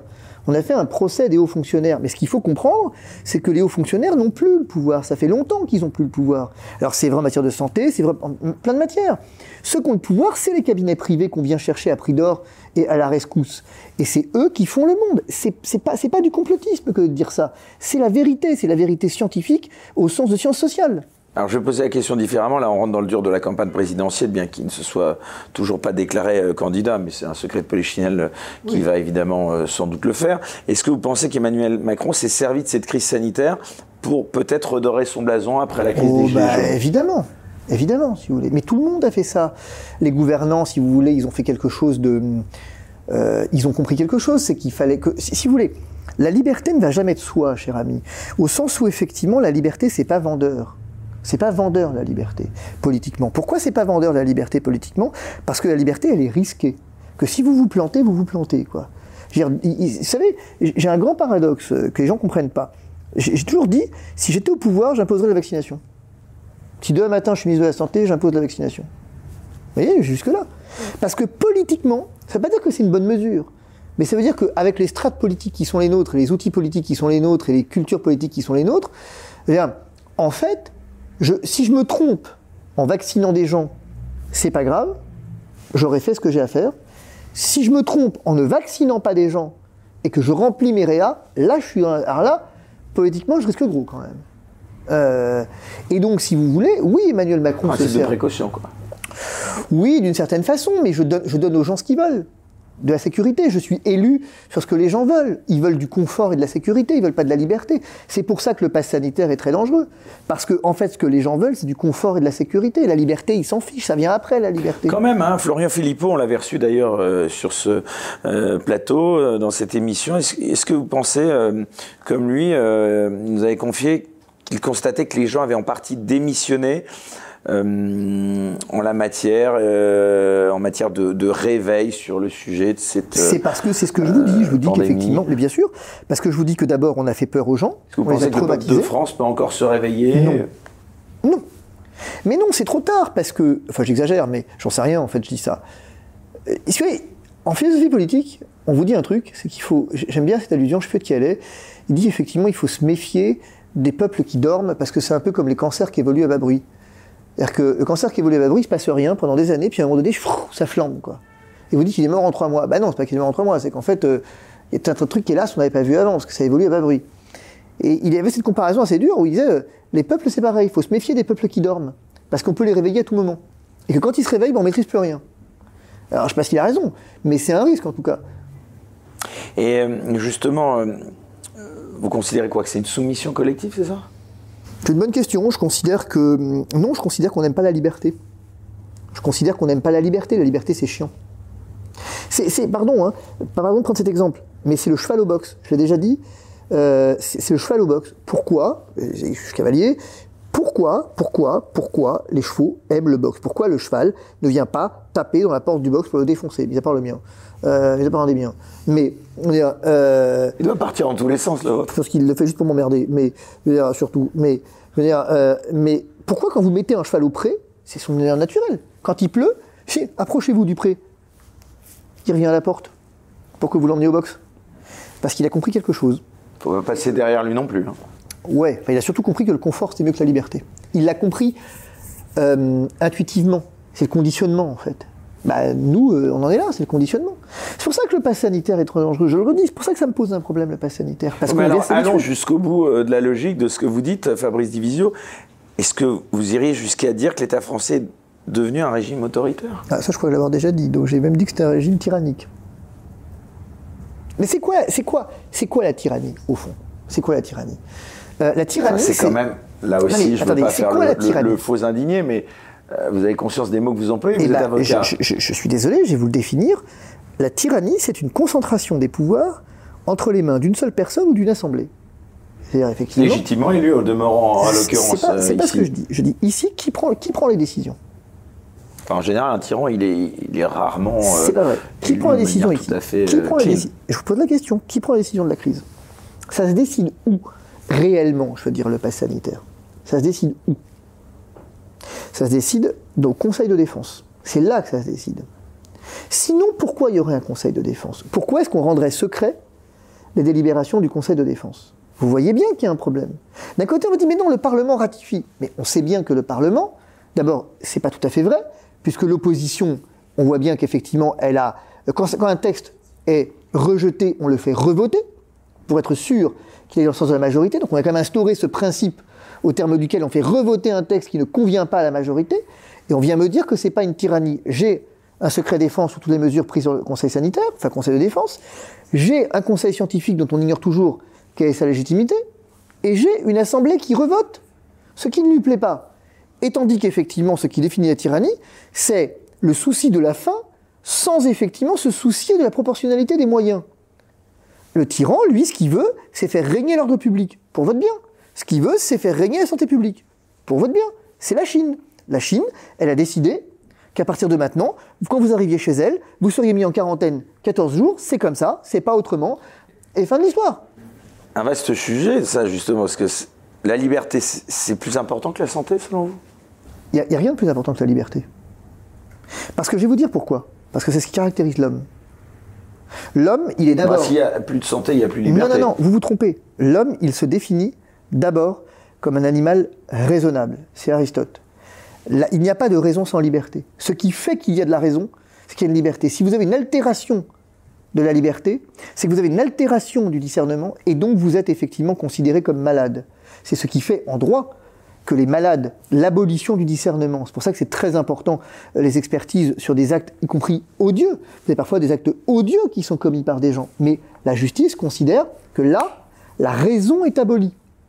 Que tout à coup, il y a une espèce d'accident au sens philosophique, euh, euh, que celui-ci, qui est un animal raisonnable, bah, pour des raisons pathologiques, est dépourvu de raison et donc de liberté. Il n'y a pas de santé sans liberté. Il n'y a pas de société sans liberté. Ça n'existe pas, puisque précisément ce qui définit sa société, c'est la destinée commune. Or, il n'y a pas de destinée commune sans liberté. Il n'y a pas de famille sans liberté. Il n'y a pas d'église sans liberté. Il n'y a pas d'école sans liberté. Il n'y a même pas de journalisme sans liberté. Vous voyez bien que euh, on pourrait vous dire, mais ce qui est important, c'est l'information. Parce que poussons le débat jusqu'à son terme en 10 secondes. C'est ce qu'on a fait durant un an. On s'est astreint, les journalistes commencent à l'avouer, dans certains pays. On s'est astreint à donner une opinion pour ne pas, euh, finalement euh, contrecarrer la politique du gouvernement et pour ne pas, euh, comment je vais dire, susciter la désadhésion, en tout cas l'absence d'adhésion aux mesures. Mais est-ce que c'est le rôle du journalisme de faire ça? C'est une question intéressante. Est-ce que c'est encore du journalisme quand celui-ci s'auto-prive de sa liberté? Vous savez, la liberté, elle est corrélée à la vérité. Il n'y a pas de liberté sans vérité. Je veux dire, ce qui rend libre, c'est la vérité. Et donc, la vérité d'une société, c'est précisément d'être libre. Sinon, c'est plus une société. Parlons un peu de cette liberté en matière de liberté d'expression. Vous pensez vraiment qu'elle est menacée aujourd'hui en France, la liberté d'expression? Bien sûr, bien sûr qu'elle est menacée. Vous l'avez dit vous-même tout à l'heure, en disant on est sur une plateforme qui euh, voilà. Donc vous voyez bien que aujourd'hui, vous voyez bien que finalement YouTube s'est associé au gouvernement français en signant des accords pour lutter contre les fake news. C'est quoi une fake news? Alors c'est intéressant parce que l'année dernière, vous n'aviez pas le droit de dire certaines choses parce que vous étiez considéré comme complotiste et relayant de fausses informations, mais cette année, vous avez le droit. Donc, qui décide de ce que j'ai le droit de dire? Vous savez, au moment des lois, au moment des lois mémorielles, ce qu'on appelait les lois mémorielles sur la Shoah, sur ce que vous voulez, il y a eu des grands débats euh, entre les juristes et les philosophes colossaux de savoir est-ce qu'il faut pénaliser, par exemple, l'antisémitisme? Ça a été une question. Euh, les Anglais se sont arrachés la tête pendant des années là-dessus. Ça a été un grand débat. Hein de savoir, moi j'ai pas vraiment d'avis sur la question, mais euh, est-ce qu'il faut combattre une idée ou interdire une idée? En fait, bah, les tenants de la liberté vous diront qu'il faut combattre les opinions, il faut instaurer des espaces de débat, et puis vous avez les autres qui disent bah ouais, mais non, on a une limite, c'est qu'à un moment donné, il faut effectivement euh, euh, avoir une vérité officielle, parce que si on n'a pas de vérité officielle, bah du coup c'est dangereux parce que tout se vaut. Mais en même temps, on est une société schizophrène. Parce qu'on est dans une société du relativisme. Euh, je rappelle quand même qu'on riche Sartre en modèle. Jean-Paul Sartre, c'est quand même le héros du relativisme, où tout se vaut. Donc on a pendant des années enseigné à la fac Sartre, mais aujourd'hui on vous explique que tout ne se vaut pas. On est dans une société où on peut être un homme ou une femme en fonction de notre volonté. On peut faire ce qu'on veut quand on veut. La liberté, c'est de faire ce que je veux quand je veux, mon choix, mon corps. Mais de l'autre, maintenant voilà qu'on a une parole officielle on est dans une société de schizophrène. Les accusations de complotisme qui touchent notamment ceux qui justement s'opposent au vaccin, au pass sanitaire, vous en pensez quoi? Moi j'ai fait mon coming out. Je suis officiellement complotiste. Ça y est. Bah, euh, ce que je disais, j'avais une formule, je disais, euh, je suis pas complotiste, euh, mais je suis pas con non plus. Maintenant, je dis, je suis pas complotiste, et en, plus, je suis pas con. Ou alors, je pourrais me le dire, comme je suis pas con, je suis complotiste. Et qu'être devenu complotiste aujourd'hui, je pense que c'est une marque d'intelligence voyez? Je pense que, je veux dire, à un moment donné, si vous voulez croire que tout ça est une espèce de fait du hasard, que finalement, voilà, euh, il y a une coordination... Un hasard, c'est un hasard. Si finalement on a une vaccination euh, au même endroit, au même moment, partout dans le monde, avec de préférence un seul vaccin, parce que tout à coup les autres ont été disqualifiés quand même. Bon, c'est un hasard. Mais AstraZeneca a été disqualifié, Johnson, il fallait une, première, une seule dose, finalement a été disqualifié. Un président qui vendait ses actions quelques mois avant. Voilà. Mais c'est un hasard.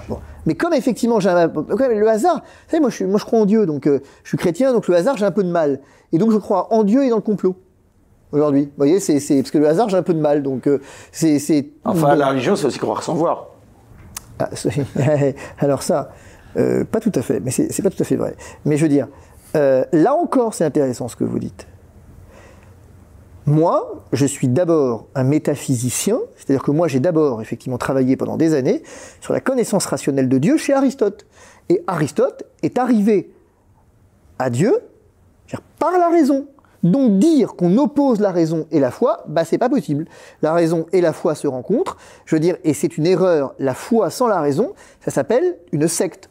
et c'est exactement ce qu'on vit en ce moment. C'est-à-dire que l'État vous dit, fais-moi confiance. Non, on a instauré une nouvelle religion, c'est vrai. Croire sans voir. Effectivement, ça s'appelle la vaccination. Bravo, vous avez défini ce qu'est une nouvelle religion. Maintenant, quand on vous dit, non mais attendez, il y a quand même des effets secondaires. Non. Ah, il n'y a pas d'effets secondaires. Non. Aucun. Non. Ah. Donc on a pour la première fois au monde, dans l'histoire de la médecine, un truc là où il n'y a aucun effet secondaire. Non. Ok. Et je suis censé gober ça. Oui. Ah, bon, d'accord. Ok, bah non. Pourquoi? Bah Parce que je suis complotiste. Et que j'aime pas qu'on prenne pour un con. C'est aussi bête que ça. Hein. Je préférerais qu'on vienne me dire, on avait dit sur, le plateau, de Cyril, je m'étais engueulé assez fort avec tout le monde, quand on était venu dire, mais Israël revit. J'ai dit, enfin les copains, oh, vous vous calmez là? Israël revit. Les mecs, ils ont vacciné depuis deux semaines. Ils en sont à leur euh, quatrième dose. Oui, ils ont vacciné depuis deux semaines. Et ils vous expliquent qu'ils retirent le masque à l'extérieur. Tout ça pour ça, ça valait le coup, tiens. Je dis, ouais, vous êtes un anti-vax. Non, non, non, non, non, non, pas du tout. Je dis, attendons de voir et on verra. Euh, attendons de voir. Mais c'est déjà tout vu. Ah, tout est vu alors. Vous voyez ce que je veux dire? C'est qu'on a instauré, c'est très amusant d'ailleurs cet État laïque qui a fait de la, vaccination un dogme. C'est assez marrant. Pensez qu'on baillonne les opposants politiques en France? Je pense qu'il n'y a pas de. Non, je pense qu'il s'auto-baïonne tout seul. Ah oui Je pense que personne n'a besoin de les baïonner, je vais vous dire. Ça, bon, pour le coup, c'est le grand. Alors, je vais vous dire, il n'y a aucun problème. Absolument pas. Il se baïonne tout seul. Enfin, on, on vous aide parfois un peu parce que, euh, enfin, pas forcément euh, de la responsabilité de la France, mais euh, la plupart des gens qui nous écoutent le savent peut-être, mais vous aviez une chaîne YouTube et YouTube vous l'avez plus. pas. YouTube même pas. YouTube Donc, même pas. vous êtes fait supprimer votre non, chaîne YouTube. je- non, mais pas seulement la mienne. Non, non, non, mais je ne sais Vous pas. êtes fait virer de YouTube, votre je chaîne me a été fait supprimée. virer de YouTube, mais je ne sais pas pourquoi. Un matin, je suis arrivé et j'avais plus de chaîne YouTube. Moi, je, si vous voulez, je suis quelqu'un de effectivement un peu excessif parfois, c'est sans doute vrai, et je peux largement entendre que parfois. On vient de me dire, non, euh, t'as déconné, euh, bah t'as déconné, quoi. Ok, admettons, je dis, bon, j'accepte, j'accepte pas. Oui, on vous accorde un peu l'asile là. Non, mais j'a- j'accepte, j'accepte pas. Je veux dire, bon, après tout, c'est comme ça. Mais il n'y a pas eu de, de- mais au moins de- qu'on m'explique, d'alerte, quoi. de- Absolument aucune. Zéro, pas une. Pas une. sans pas une, pas une. sommation. Mais la chaîne de mon épouse a été fermée. Mon épouse est réalisatrice. Elle a sa chaîne sur laquelle il n'y a rien. Je ne suis pas concerné. Elle apporte le même nom que moi, c'est tout.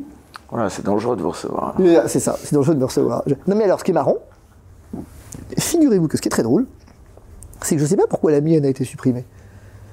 Parce que finalement, j'ai découvert plein de chaînes depuis qui disent pire que moi. Pire que... Euh, Vous, allez, euh, vous êtes avocat, alors attendez, vous allez quand même pas vous laisser justement traiter comme ça, vous allez essayer de la récupérer. Ah non.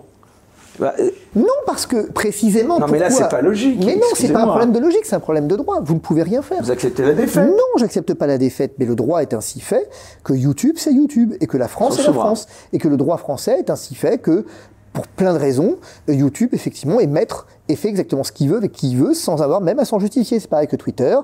Y a pas, y a- y a- on considère que c'est privé en fait. Enfin, c'est quand même sur le territoire Ah, français. ça, c'est le niveau. grand débat. Ça, c'est le grand débat. Ça, c'est le grand débat. Mais si vous voulez, c'est pas très grave sur le fond. Moi, je, je, je- je- j'en fais pas une histoire de ce truc, en fait. Enfin, rétablir la liberté d'expression en France, c'est un combat perdu d'avance. euh, non, c'est pas vous, ce que je dis, mais je dis qu'il y a plein d'autres plateformes pour s'exprimer si on en a envie. euh, Lesquelles? Vous avez Rumble, euh, vous avez Odyssey. On a reçu euh, la semaine dernière le patron de Getter, vous savez Ouais, ouais, Jason Getter. Miller, ancien Par exemple, effectivement, bon, il a fondé un réseau concurrent à Twitter, c'est pas Vous idiot. croyez que ça peut marcher? J'en sais rien, j'en sais rien, en fait.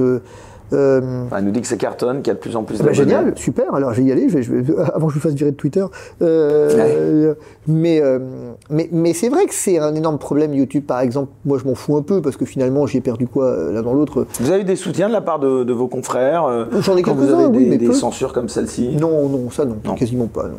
Vous vous sentez seul ou isolé euh, dans votre profession, euh, justement par rapport à vos prises d'opposition, notamment sur le sujet de la Covid-19 euh, On imagine Je me que- sens minoritaire en tout cas. Oui, minoritaire. Je me sens minoritaire, ça c'est certain. Et à l'inverse, soutenu par peut-être quelques confrères que vous Oui, oui, quelques pas vous soutenir. Euh, Est-ce que vous avez des surprises ou pas tant que ça Non.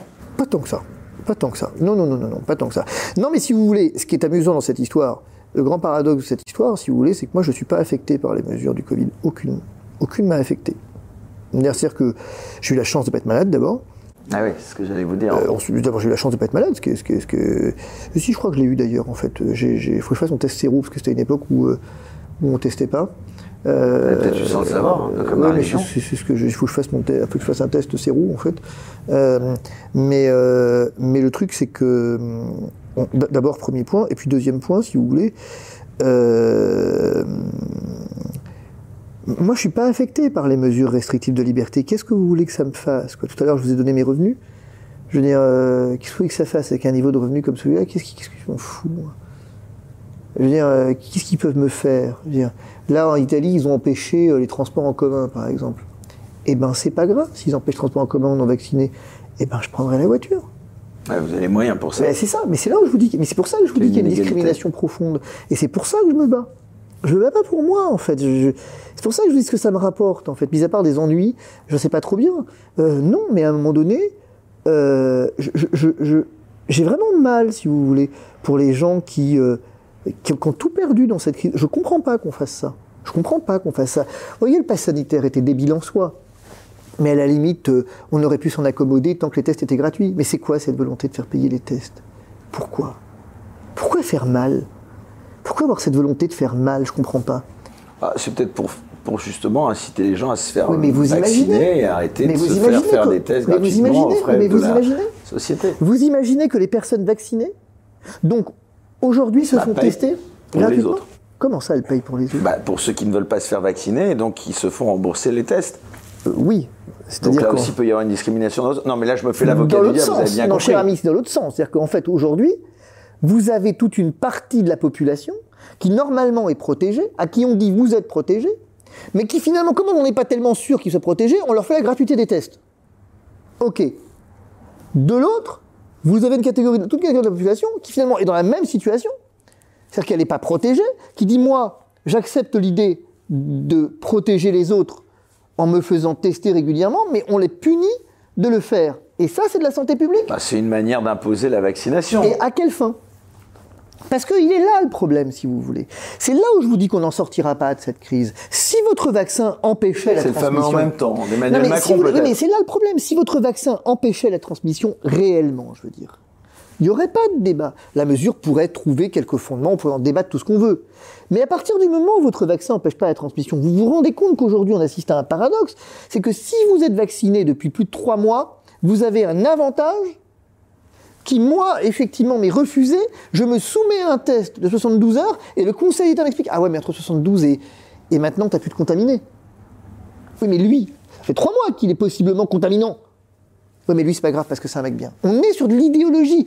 Or, je vous garantis que la santé publique et l'idéologie, ça fait pas bon ménage. Je vous garantis que l'immigration et l'idéologie, ça fait pas bon ménage. Ah. Je, je vous garantis que, le- le- d'une manière générale, l'ordre public, euh, la sécurité et l'idéologie, fait pas bon ménage. Or, nous sommes dans une société d'idéologues. Alors, ça tombe bien, on va changer un tout petit peu de sujet, mais on va quand même rester dans le champ politique. On va parler de cette partie de vous, l'homme politique, Fabrice Divisio. Merci encore une fois de nous accorder ce, ce long entretien. Euh, c'est un peu le cas de Noël, des incorrectibles. Euh, vous avez annoncé il y a quelques semaines, donc vous m'en avez euh, donc reparlé tout à l'heure, que vous envisagez de vous lancer aux élections législatives. Vous allez donc devenir un homme politique, bien qu'on puisse parfois considérer que vous l'êtes déjà, étant donné vos prises de position. Euh, je voudrais d'abord revenir sur ce parcours politique. Euh, vous avez rejoint dans les années 2000, c'était le, si je me trompe, le parti de Christine Boutin, le Forum des Républicains Sociaux que vous avez quitté en 2007. Alors d'abord, j'aimerais bien savoir quel était le sens de cet engagement, ce qu'il vous en reste, et d'ailleurs ce qui reste de Christine Boutin. Ah, ça, pas grand-chose. Mais euh, si, il reste... Vous avez été nouvelle Euh, soutient Eric Zemmour. Alors, Christine Boutin, c'est très drôle parce que... On l'a vu au premier rang euh, du Ouais, ouais, ouais. Et puis, alors, je trouve ça très drôle, la politique, c'est très drôle, en fait, la politique, en fait. Parce que Christine Boutin ne se souvient pas de moi. Elle a dit à la presse que non, non, elle ne se souvenait pas de moi. Et Jean-Frédéric Poisson non plus. Euh, j'ai quand même été secrétaire national de ce parti, au moins ça va, j'aurais marqué les esprits, c'est pas mal. Euh, Ah, vous pas grave. n'étiez pas, touche Euh, pas à mon poste à C'est ça. Mais c'est pas grave, mais peu importe. Ce que je veux dire, c'est que ce que j'en retiens, moi je trouvais que Christine Boutin, elle, elle avait quelque chose de d'assez beau, pour le coup. C'est une vraie euh, conviction. quoi Sur le mariage gay, la PMA, Indépendamment la de ça, si vous GPA. voulez. indépendamment de ça, c'est c'est- ce qui me plaisait, c'est que c'était quelqu'un. J'aime ces gens de conviction, si vous voulez. J'aime ces gens. Mais même vous si- étiez d'accord avec elle sur tous euh, J'étais d'accord sur beaucoup de choses, ouais, ouais. J'étais bah, sur le mariage homosexuel complètement, ouais, sur la GPA à, deux- à 200%, ouais, absolument, ouais. Et, euh, et je continue de l'être d'ailleurs. Hein. Et euh, pas changé d'un poil. Et, euh, Ah, mais ça, au moins, on peut reconnaître ça. changé en fait. hein. Ouais. Euh, J'ai une constance en général. Hein. Et, euh, le mec, quand il fait une connerie, il la fait jusqu'au bout. Mais, mais dire, le truc, non, non, j'ai- j'ai- je réfléchis mes positions quand même avant. Et oui, incontestablement, j'ai trouvé chez Jean-Frédéric Poisson un homme qui est un peu l'antithèse du politique. Lui aussi soutient Eric Zemmour. Christine Ça, c'est un autre problème après. Ça, je vais vous en vous parler. allez soutenir Ça, Eric non, non, Zemmour non. Ça, je vais vous en parler après, dans un instant. Euh, ça, ça, je comprends pas. Mais ça, c'est moi. Euh, Jean-Frédéric Poisson, c'était l'antithèse de l'homme politique. C'est un homme euh, de, c'est-à-dire en fait, c'est un homme, c'est un philosophe d'abord, euh, un homme droit, profondément droit. J'ai rencontré un homme d'une droiture exceptionnelle. C'est un homme, un homme bon et un homme intègre. Il y en a suffisamment peu pour qu'on le relève quand on les voit. On les voit, enfin quand on les voit, on les voit. Et Jean-Frédéric Poisson, c'est vraiment un homme profondément intègre en fait.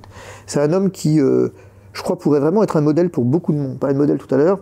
Il n'est pas forcément le mien parce qu'on se connaît pas suffisamment, mais je pense qu'il pourrait l'être pour beaucoup de monde par son intégrité. En fait. C'est un homme d'une intégrité morale remarquable et d'une intelligence remarquable, remarquable. Il a, je, je comprends pas qu'on n'ait pas fait émerger des Jean-Frédéric Poisson dans euh, le paysage politique à un poste quelconque, j'en sais rien quoi en fait, mais, mais euh, c'est un homme qui réfléchit en fait.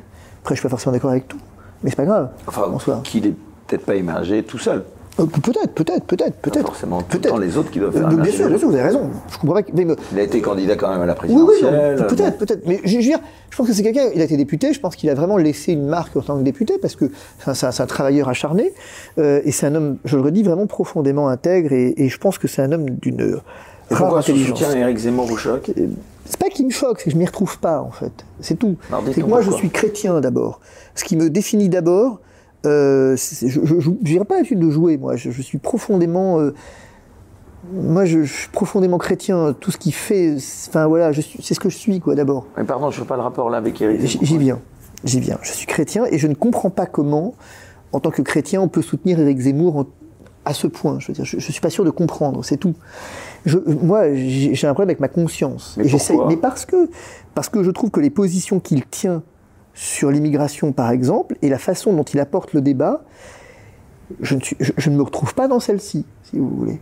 Je, trouve que euh, moi, je ne suis pas à la recherche d'un héritage chrétien de la France. Qu'est-ce qu'il en sait de l'héritage chrétien de la France? Qui est-il pour parler de l'héritage chrétien? Être chrétien, c'est pas un héritage.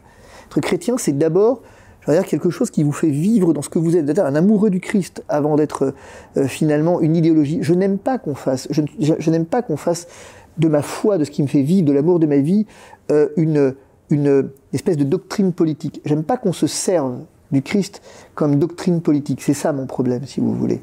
Ensuite, euh, euh, cette histoire, moi je comprends pas, enfin cette histoire des prénoms français, par exemple, d'Éric Zemmour. J'espère que tout ça n'est pas sérieux et qu'au fond c'est juste histoire de faire du buzz. On parlait du buzz tout à l'heure, que c'est faire monter une mayonnaise, j'ai envie de dire. Parce que si c'est pas le cas, je suis quand même très inquiet, si vous voulez. Je suis très inquiet que aujourd'hui on considère que le problème de la France c'est les prénoms euh, étrangers. Et j'avais posé la question à Jean Messia d'ailleurs. J'ai dit Maria, ça vous choque? On a reçu d'ailleurs. et ça vous choque, Maria?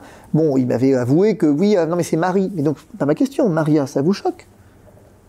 Il était mal à l'aise, parce qu'on sait très bien que c'est pas Maria qui le choque, que c'est Rachid qui le choque. Il- on le sait. Ben, vous voyez, ça, ça me perturbe, en fait, pour le coup. Et c'est très drôle, parce que moi, je suis chroniqueur, en fait, sur, sur Beurre FM. Euh, et, en fait, je, je, je veux pas, si vous voulez. Après, pareil, je, je suis pas d'accord sur sur un point. Lui veut manifestement que la religion, que le signe religieux reste dans l'espace privé, là où moi je suis pour qu'il soit au contraire public, visible. Je- la religion, c'est pas un gros mot. Au on est dans un pays laïque quand même, Fabrice. Mais ça veut rien dire la laïcité. On est dans un pays Ah bon où justement parce qu'on est laïque, chacun doit pouvoir librement exprimer sa foi dans le respect de celle du voisin. Mais que si vous faites déjà de la foi de l'autre, de la foi tout court, une espèce de, de, de, de problème en soi, bah c'est un problème. Vous savez, pour les, si je vous donne un exemple qui m'a choqué, journaliste qui, bon, je me présente dans le 93, qui est chez moi, enfin là où j'ai vécu toute ma vie, et euh, où j'ai encore des attaches, et, et euh, un journaliste m'a dit... euh, Sous quelle étiquette? euh, je n'ai pas d'étiquette, enfin, je ne suis pas un QR code. Le, le- le truc, c'est que journaliste me dit Bon, et vous allez donc parler du problème de l'islam? Mais excusez-moi, mais le problème de l'islam, mais ah bon? Mais je pensais que l'islam était une religion avant d'être un problème. Du coup, enfin bon, euh, faites pas, faites pas du sophisme, quoi. Faites pas du sophisme, mais enfin, pourquoi c'est pas une religion? Dis, mais si, mais enfin, vous savez bien euh, qu'elle a des problèmes. Elle a des problèmes ou elle est un problème? Dis, oui, mais enfin, le terrorisme, ah, le terrorisme. Et donc, le terrorisme communiste, c'est un problème? Le communisme est un problème? Ou c'est le terrorisme qui est un problème? Il est mieux le terrorisme communiste que le terrorisme islamique? Je voudrais savoir, juste pour savoir. Bien. Là, je l'ai perdu. Mais euh, c'est là où je l'ai perdu. Mais il m'a dit, euh, ouais, bon, on peut pas discuter avec vous. Ok. Euh, mais, si vous voulez, je, trouve que les positions d'Éric Zemmour, d'abord, je comprends pas la différence entre Éric Zemmour et Marine Le Pen. Je suis pas sûr de comprendre. C'est pour ça que j'aimerais bien l'avoir en débat, autrement qu'en 10 minutes. Et a priori, ça va se faire. Euh, parce Avec que, Marine Le Pen Non, non, avec Éric Zemmour. Ça va se faire parce que. Ah oui, vous voulez dire l'avoir ses en débattre Oui, avec ça. Zemmour. Oui. L'avoir vous en débat. Oui, c'est ça, l'avoir. Euh, L apostrophe. Mais euh, j'aimerais bien voir ce qui, ce qui, ce qui, est- ce qui est- j'aimerais lui poser la question, ce qui les différencie. Aujourd'hui, je, je- je pense que Jean-Frédéric Poisson, si vous voulez, ce soutien à Éric Zemmour me pose un problème parce que je ne sais pas pourquoi, probablement pour des raisons électorales, j'en sais rien. Jean-Frédéric Poisson a fait de l'islam une espèce de cheval de bataille, euh, une espèce de, de, j'ai le sentiment, sur le plan politique, qu'il en a fait une espèce d'un peu. Enfin, le grand remplacement, on en a parlé beaucoup, c'est un terme qui vous choque je ne sais pas ce que c'est, moi, c'est des mots tout ça, si vous voulez. Le grand remplacement, mais on a ça, ça, veut dire quoi le grand remplacement? Enfin, ils sont pas venus nous envahir euh, par la non, force. Non, mais c'est la question que je pose. Est-ce que ça vous a choqué Non, oui. Qu'Éric Zemmour emploie ce terme? Mais c'est des mots. Moi, je peux pas être choqué. Je suis, je suis l'homme de, je choque tout le monde. Alors, c'est pas moi qui est choqué par, par quelqu'un qui cherche à choquer, mais il cherche à choquer par là. C'est incontestablement. Mais vous dire que ça n'est pas fondé Non, ça n'est pas. Enfin, ça n'est pas fondé. Je sais pas ce que ça veut dire. Je pense qu'il faut prendre le problème différemment. Regardez en Italie, par exemple.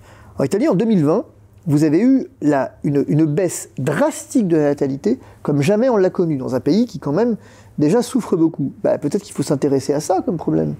Il faut peut-être qu'à un moment donné, bah, si on considère que la natalité euh, est importante, eh ben, de se donner les moyens d'avoir une vraie politique familiale. Et si vous voulez, ce que je ne comprends pas, moi, c'est comment un Jean-Frédéric Poisson peut aujourd'hui rejoindre Éric Zemmour euh, sur la question effectivement de l'islam. Enfin, ils se rejoignent sur la question de l'islam. Mais moi, je peux pas faire ça. Je peux pas en tant mais ça, c'est ma conscience à moi. Je peux pas en tant que chrétien venir faire de l'autre une catégorie d'autre tout entière, une forme d'ennemi qui viendrait me mettre en danger. Non, je considère moi que au fond, c'est peut-être moi qui suis en défaut en ce que si, à supposer que ce soit le cas, l'islam est un problème, je ne le crois pas, mais si c'est un problème, eh bien alors, c'est peut-être à moi de trouver le moyen politiquement d'en faire une solution et pas un problème. Moi, je considère, paradoxalement, au risque de choquer, que là où Éric Zemmour se trompe, c'est que l'islam n'est pas un problème, il est un symptôme, un signe et une solution. Qu'il nous rappelle quelque chose de fondamental, c'est qu'au fond, je le redis, la religion est ce qui fait vivre des millions de personnes. Et que donc, vous ne pouvez pas demander à des millions de personnes de renier ce qu'elles sont. Or, c'est ce qu'on demande aujourd'hui aux gens. Ben ça, on a vu que ça marchait pas ça marche pas, ça marche pas. Pourquoi chez les catholiques, par exemple, les vocations sacerdotales, elles sont principalement dans les communautés traditionnalistes, dans des communautés. Elles sont en chute libre. Euh, elles sont en chute libre, sauf dans ces communautés. Ces communautés réussissent encore euh, à avoir des, vocations. Elles sont pourtant euh, caricaturées. C'est des prêtres en soutane, c'est des prêtres en col romain. Pourquoi? Mais parce qu'à un moment donné, vous avez peut-être que l'homme, il essaie, c'est Malraux qui avait, dit effectivement le, le 21e siècle sera euh, spirituel ou ne le sera pas. Alors, on a beaucoup débattu pour savoir si c'était religieux ou spirituel, mais il a dit sera spirituel ou ne sera pas. C'est un peu vrai. On essaye de nier la religion de l'homme. On essaye de lier le fait que l'homme est profondément transcendantal. Et on dit c'est pas le problème de la République. Et si ça le devenait? Et si ça devenait le problème de l'État que celui de la transcendance. On voit bien que dans cette crise, on manque d'espérance. On voit bien que fondamentalement, la foi de l'homme, elle n'est pas accessoire, mais elle caractérise tout ce qu'il est et qu'elle l'aide à surmonter les épreuves de la vie. Qu'est-ce qu'on offre comme espérance au bon peuple de France? Un vaccin, qu'on érige en nouveau Dieu. Mais ça marche pas. Le vaccin est un outil. Et je ne dis pas qu'il est inefficace, je dis que c'est un outil qu'il faut le prendre comme tel. Sauf que comme vous n'avez plus aucun repère, vous l'avez déifié bah, du coup, ça marche pas et vous créez des frustrations, des déceptions, de la colère. Euh, alors qu'au fond, euh, l'homme à jamais ne pourra mettre son espérance qu'en Dieu seul. On le fait ce qu'on veut.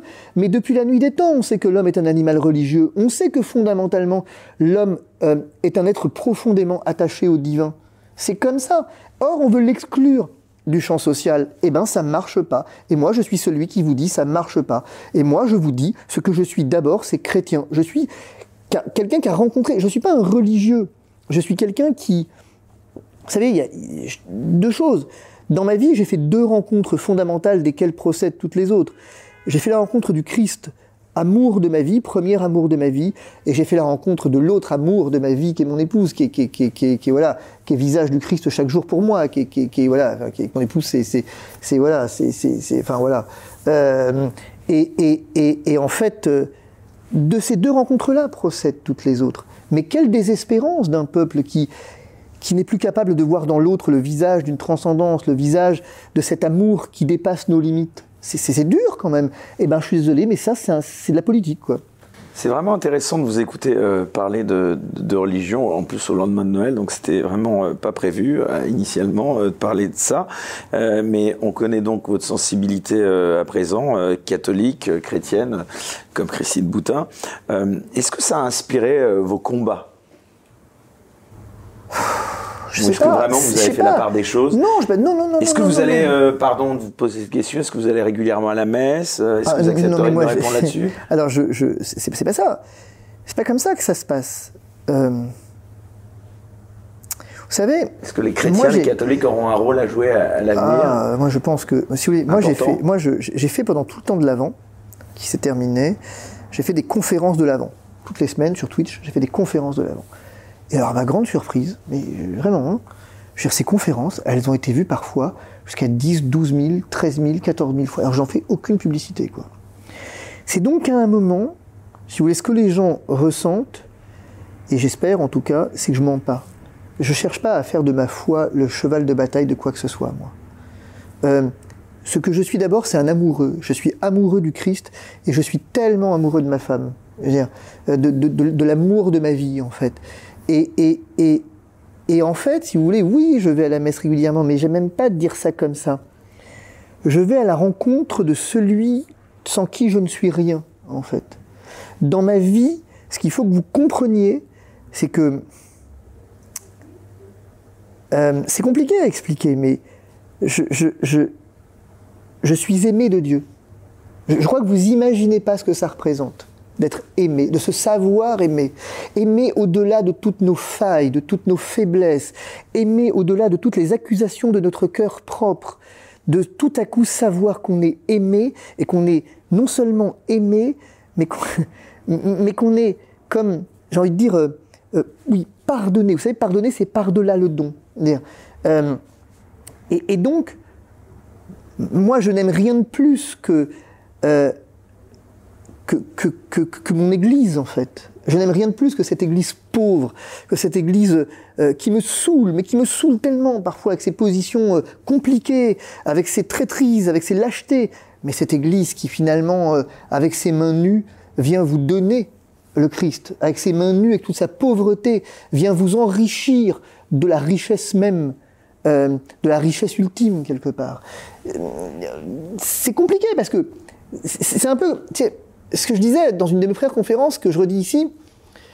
euh, moi, je cherche à rien m'imposer en fait, rien du tout. Mais en même temps, je, suis, enfin, vous voyez, on a de l'argent, c'est comme ça, de la chance, on a de l'argent. Qu'est-ce qu'on a fait? On, l'a partagé. On a ouvert une cagnotte pour payer les tests PCR de ceux qui pouvaient pas se les payer. On a, on, aime, enfin, je partage parce que c'est ce qui fait ma vie, en fait. Et ben, je partage cette richesse insoupçonnée et insoupçonnable euh, qu'est le Christ, et j'ai aucune raison de me cacher, en fait. Qu'est-ce que vous pensez de l'état de l'Église aujourd'hui? Qu'elle est à la lumière de l'état du monde? Il faut pas, euh, il faut pas effectivement, euh, faut pas être trop dur avec le monde. Il faut pas être trop dur avec l'Église. Mon Dieu, l'Église, elle est faite de pauvres pécheurs pardonnés. Je veux dire, mais l'Église, elle est jamais qu'humaine. Enfin, elle est pas, non, elle n'est pas qu'humaine d'ailleurs, mais dans son humanité, l'Église est toujours euh, faillible. Elle est toujours à la recherche de la vérité. Mais à la fin de la fin, ce qui m'intéresse dans l'Église, c'est qu'au fond, par les mains nues euh, des pauvres, des pauvres prêtres, par les mains nues des pauvres pasteurs, euh, eh bien, euh, le Christ passe, quoi. Vous reconnaissez dans les critiques de certains sur les conséquences du Concile de Vatican II, par exemple? Ah, le Concile Vatican II. J'ai animé une série de conférences sur l'histoire conciliaire, donc je connais ça pas mal. Le Concile, con- le concile Vatican II, c'est le concile de l'âge adulte de l'Église. C'est le concile où euh, il y a des très, très, très. La constitution dogmatique des Verbum est magnifique, où euh, on vient unir la tradition et l'écriture euh, sur, comme source de la foi. C'est un concile de continuité, le concile Vatican II. On peut toujours trouver à redire. Et c'est bien qu'on trouve à redire. Tant qu'il y aura de la critique, il y aura du progrès. Mais la vérité, c'est que le concile Vatican II a consacré quelque chose de fondamental, la place du laïc dans l'Église.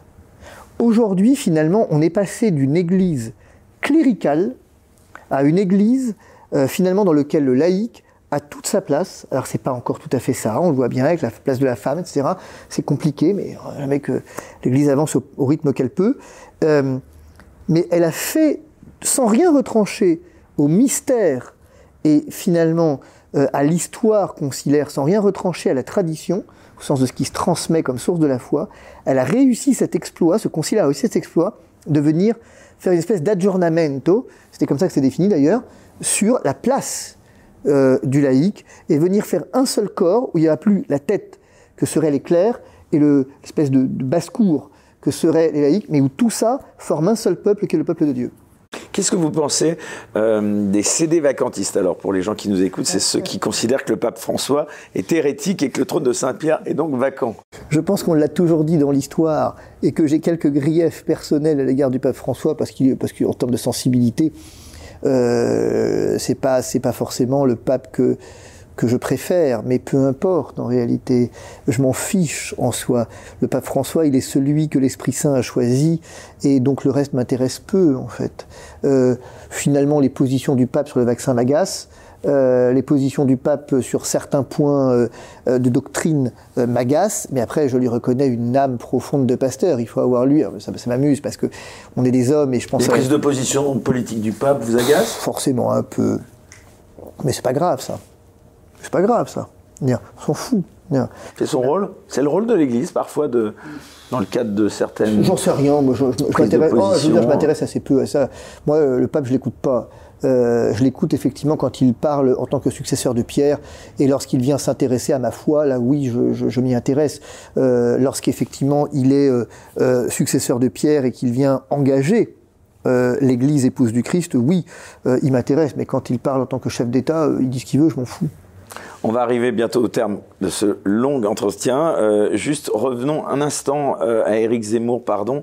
Mais euh, vous pensez que toutes les religions peuvent cohabiter sur un même territoire, que oh, oui. catholicisme et islam peuvent cohabiter ah, je, je, je, pense que oui, bien sûr, absolument, absolument, absolument. Je vous pose cette question parce que certains en doutent aujourd'hui. Ah ben moi, je n'en doute absolument pas. Je doute, je m'en doute absolument pas.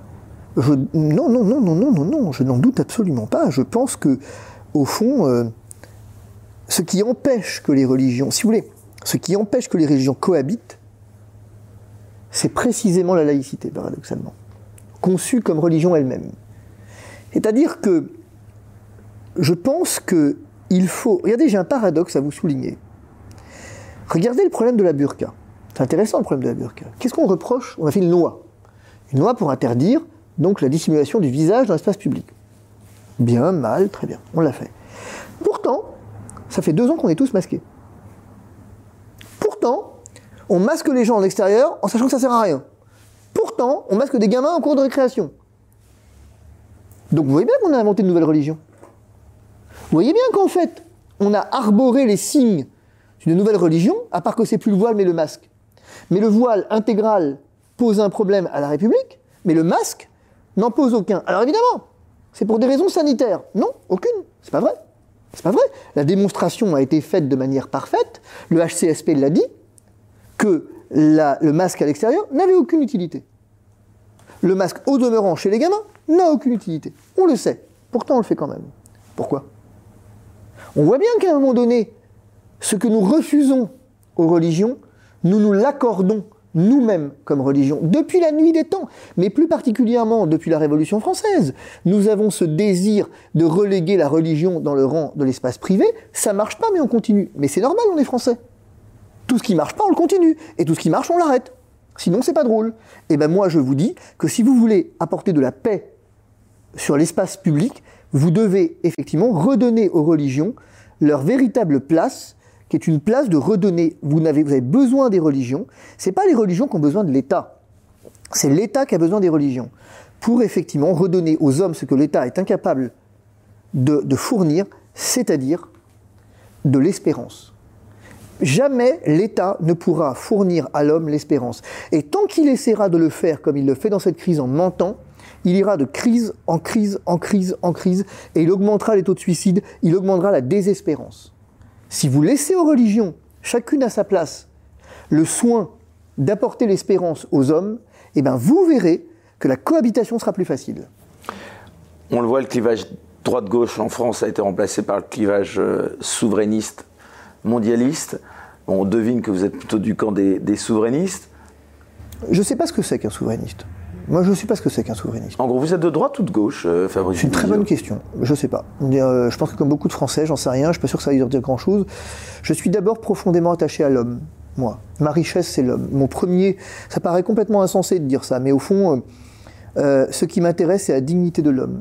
Alors, c'est qui le candidat à la présidentielle qui est selon vous le plus attaché à l'homme? C'est tout le problème, c'est que je pense qu'il n'y en a pas. Je pense que tout le monde s'en fout. C'est tout le problème. Je pense qu'aujourd'hui, nous n'avons pas, euh, en fait, de candidat qui a compris que l'homme n'était pas une variable d'ajustement. Qu'on aime bien catégoriser les gens. On aime bien euh, les musulmans, les chrétiens, euh, les, pauvres, les riches, les ouvriers, les intellectuels. Mais tout ça doit se rejoindre dans une, dans une humanité commune. Et au fond, on n'a plus, si vous voulez, c'est dramatique parce que la politique est devenue une science et plus une philosophie. Vous savez que la philosophie, ça se définit littéralement comme l'amour de la sagesse. Et je crois qu'effectivement, nous ne sommes plus dans la recherche de la sagesse, nous ne sommes plus dans l'amour de la sagesse. Et c'est commun de dire ça, mais ça pose un énorme problème.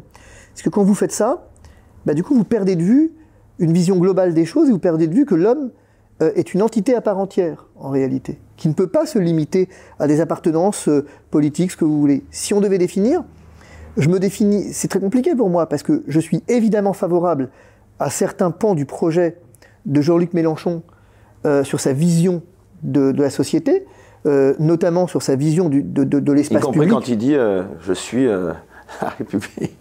Hein? Y compris quand il dit je suis la République. Non, évidemment que non. Je veux dire, mais je, je, je trouve que, si vous voulez, la France insoumise, j'aime, d'abord j'aime ce mot. D'abord j'aime ce mot. J'aime qu'on soit insoumis. On ne peut être qu'insoumis, en fait, évidemment. Euh, et donc, euh, j'aime cette perspective. Mais l'insoumission, elle est forcément de gauche J'en sais rien. En l'occurrence, elle est de gauche. Après, euh, est-ce qu'elle est forcément de gauche? J'espère que non. en l'occurrence, elle est de gauche. mais j'aime cette France insoumise.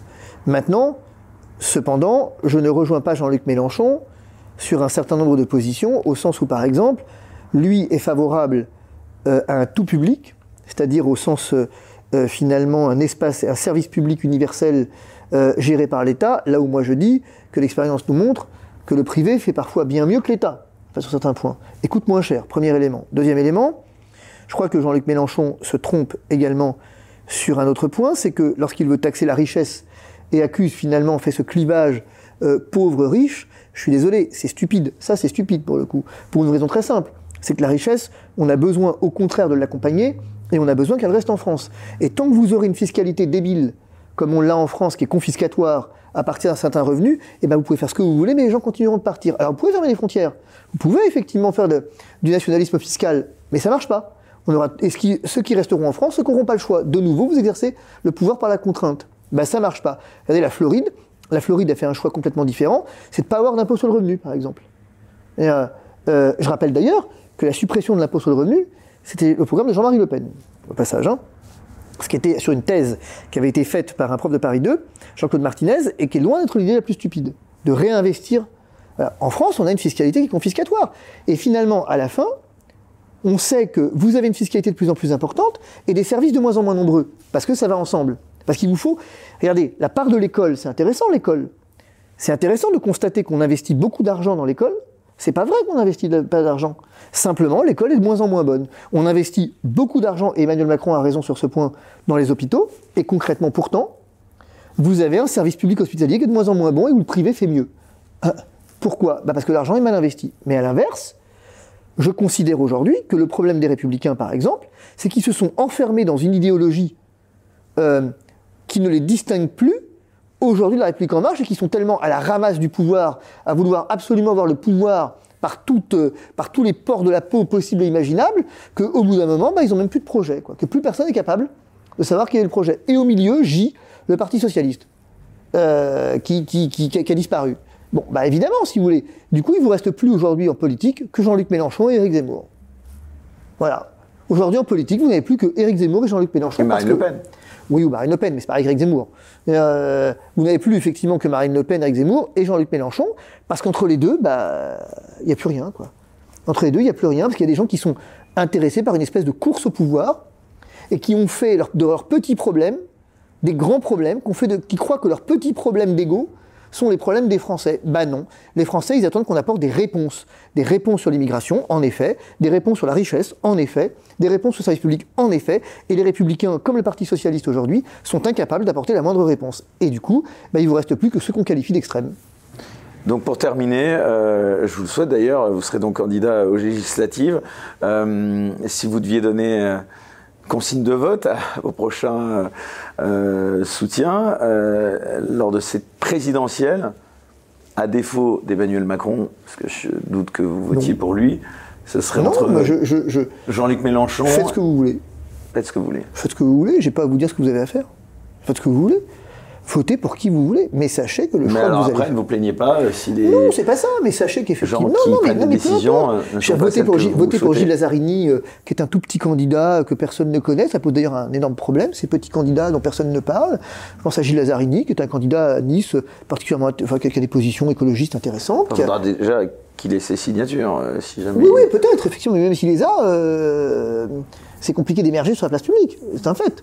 Non, moi je pense que, euh, je, le redis, hein, la liberté, c'est pas de faire ce qu'on veut, c'est de vouloir ce qu'on fait. Donc vous voulez, aujourd'hui, euh,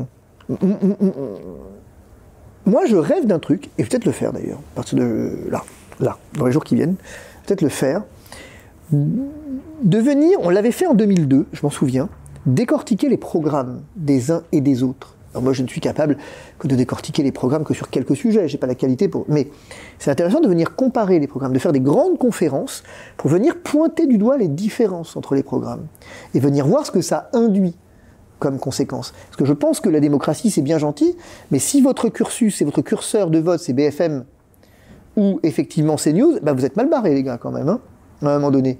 Je et donc peut-être qu'à un moment donné, il va falloir créer un espace dans lequel, eh bien, on ait suffisamment de recul pour comprendre ce à quoi nous engage finalement ce vote monarchique. Et pourquoi vous ne seriez pas candidat vous-même À quoi à la présidentielle Pourquoi faire euh, Non, pour au moins deux raisons, si vous voulez. Moi, ce qui m'intéresse, c'est la représentation nationale. Moi, je veux dire, je suis d'abord un, un- un parlementaire dans l'âme, c'est-à-dire que. Pour suis- ça, il faut être au sein d'un parti pour être non, entendu. pourquoi Pourquoi Et puis, peut-être que je cherche pas forcément à être entendu. Moi, si vous voulez, euh, euh, c'est marrant, hein, cette manière qu'on a de réagir à l'élection. C'est très drôle, en fait. Je, vous choquerais sans doute si je vous disais que je cherche pas forcément à être élu, en fait, moi. C'est pas, pas mon objectif. Mon objectif, en fait, assez paradoxal, c'est d'aller à la rencontre. Je vais vous dire, si j'étais député, c'est ce que vous évoquiez tout à l'heure à propos du ministre. Finalement, je gagnerais moins ma vie qu'actuellement. Je devrais, pour le coup, précipiter mon départ du cabinet euh, et désorganiser ma vie de manière complète. Donc euh, voilà. Pour autant, je pense que euh, il m'importe, si vous voulez, de continuer à faire ce que j'ai fait, d'être la voix de toute une partie de la population qu'on n'entend pas et de qui on parle, mais à qui on ne parle jamais.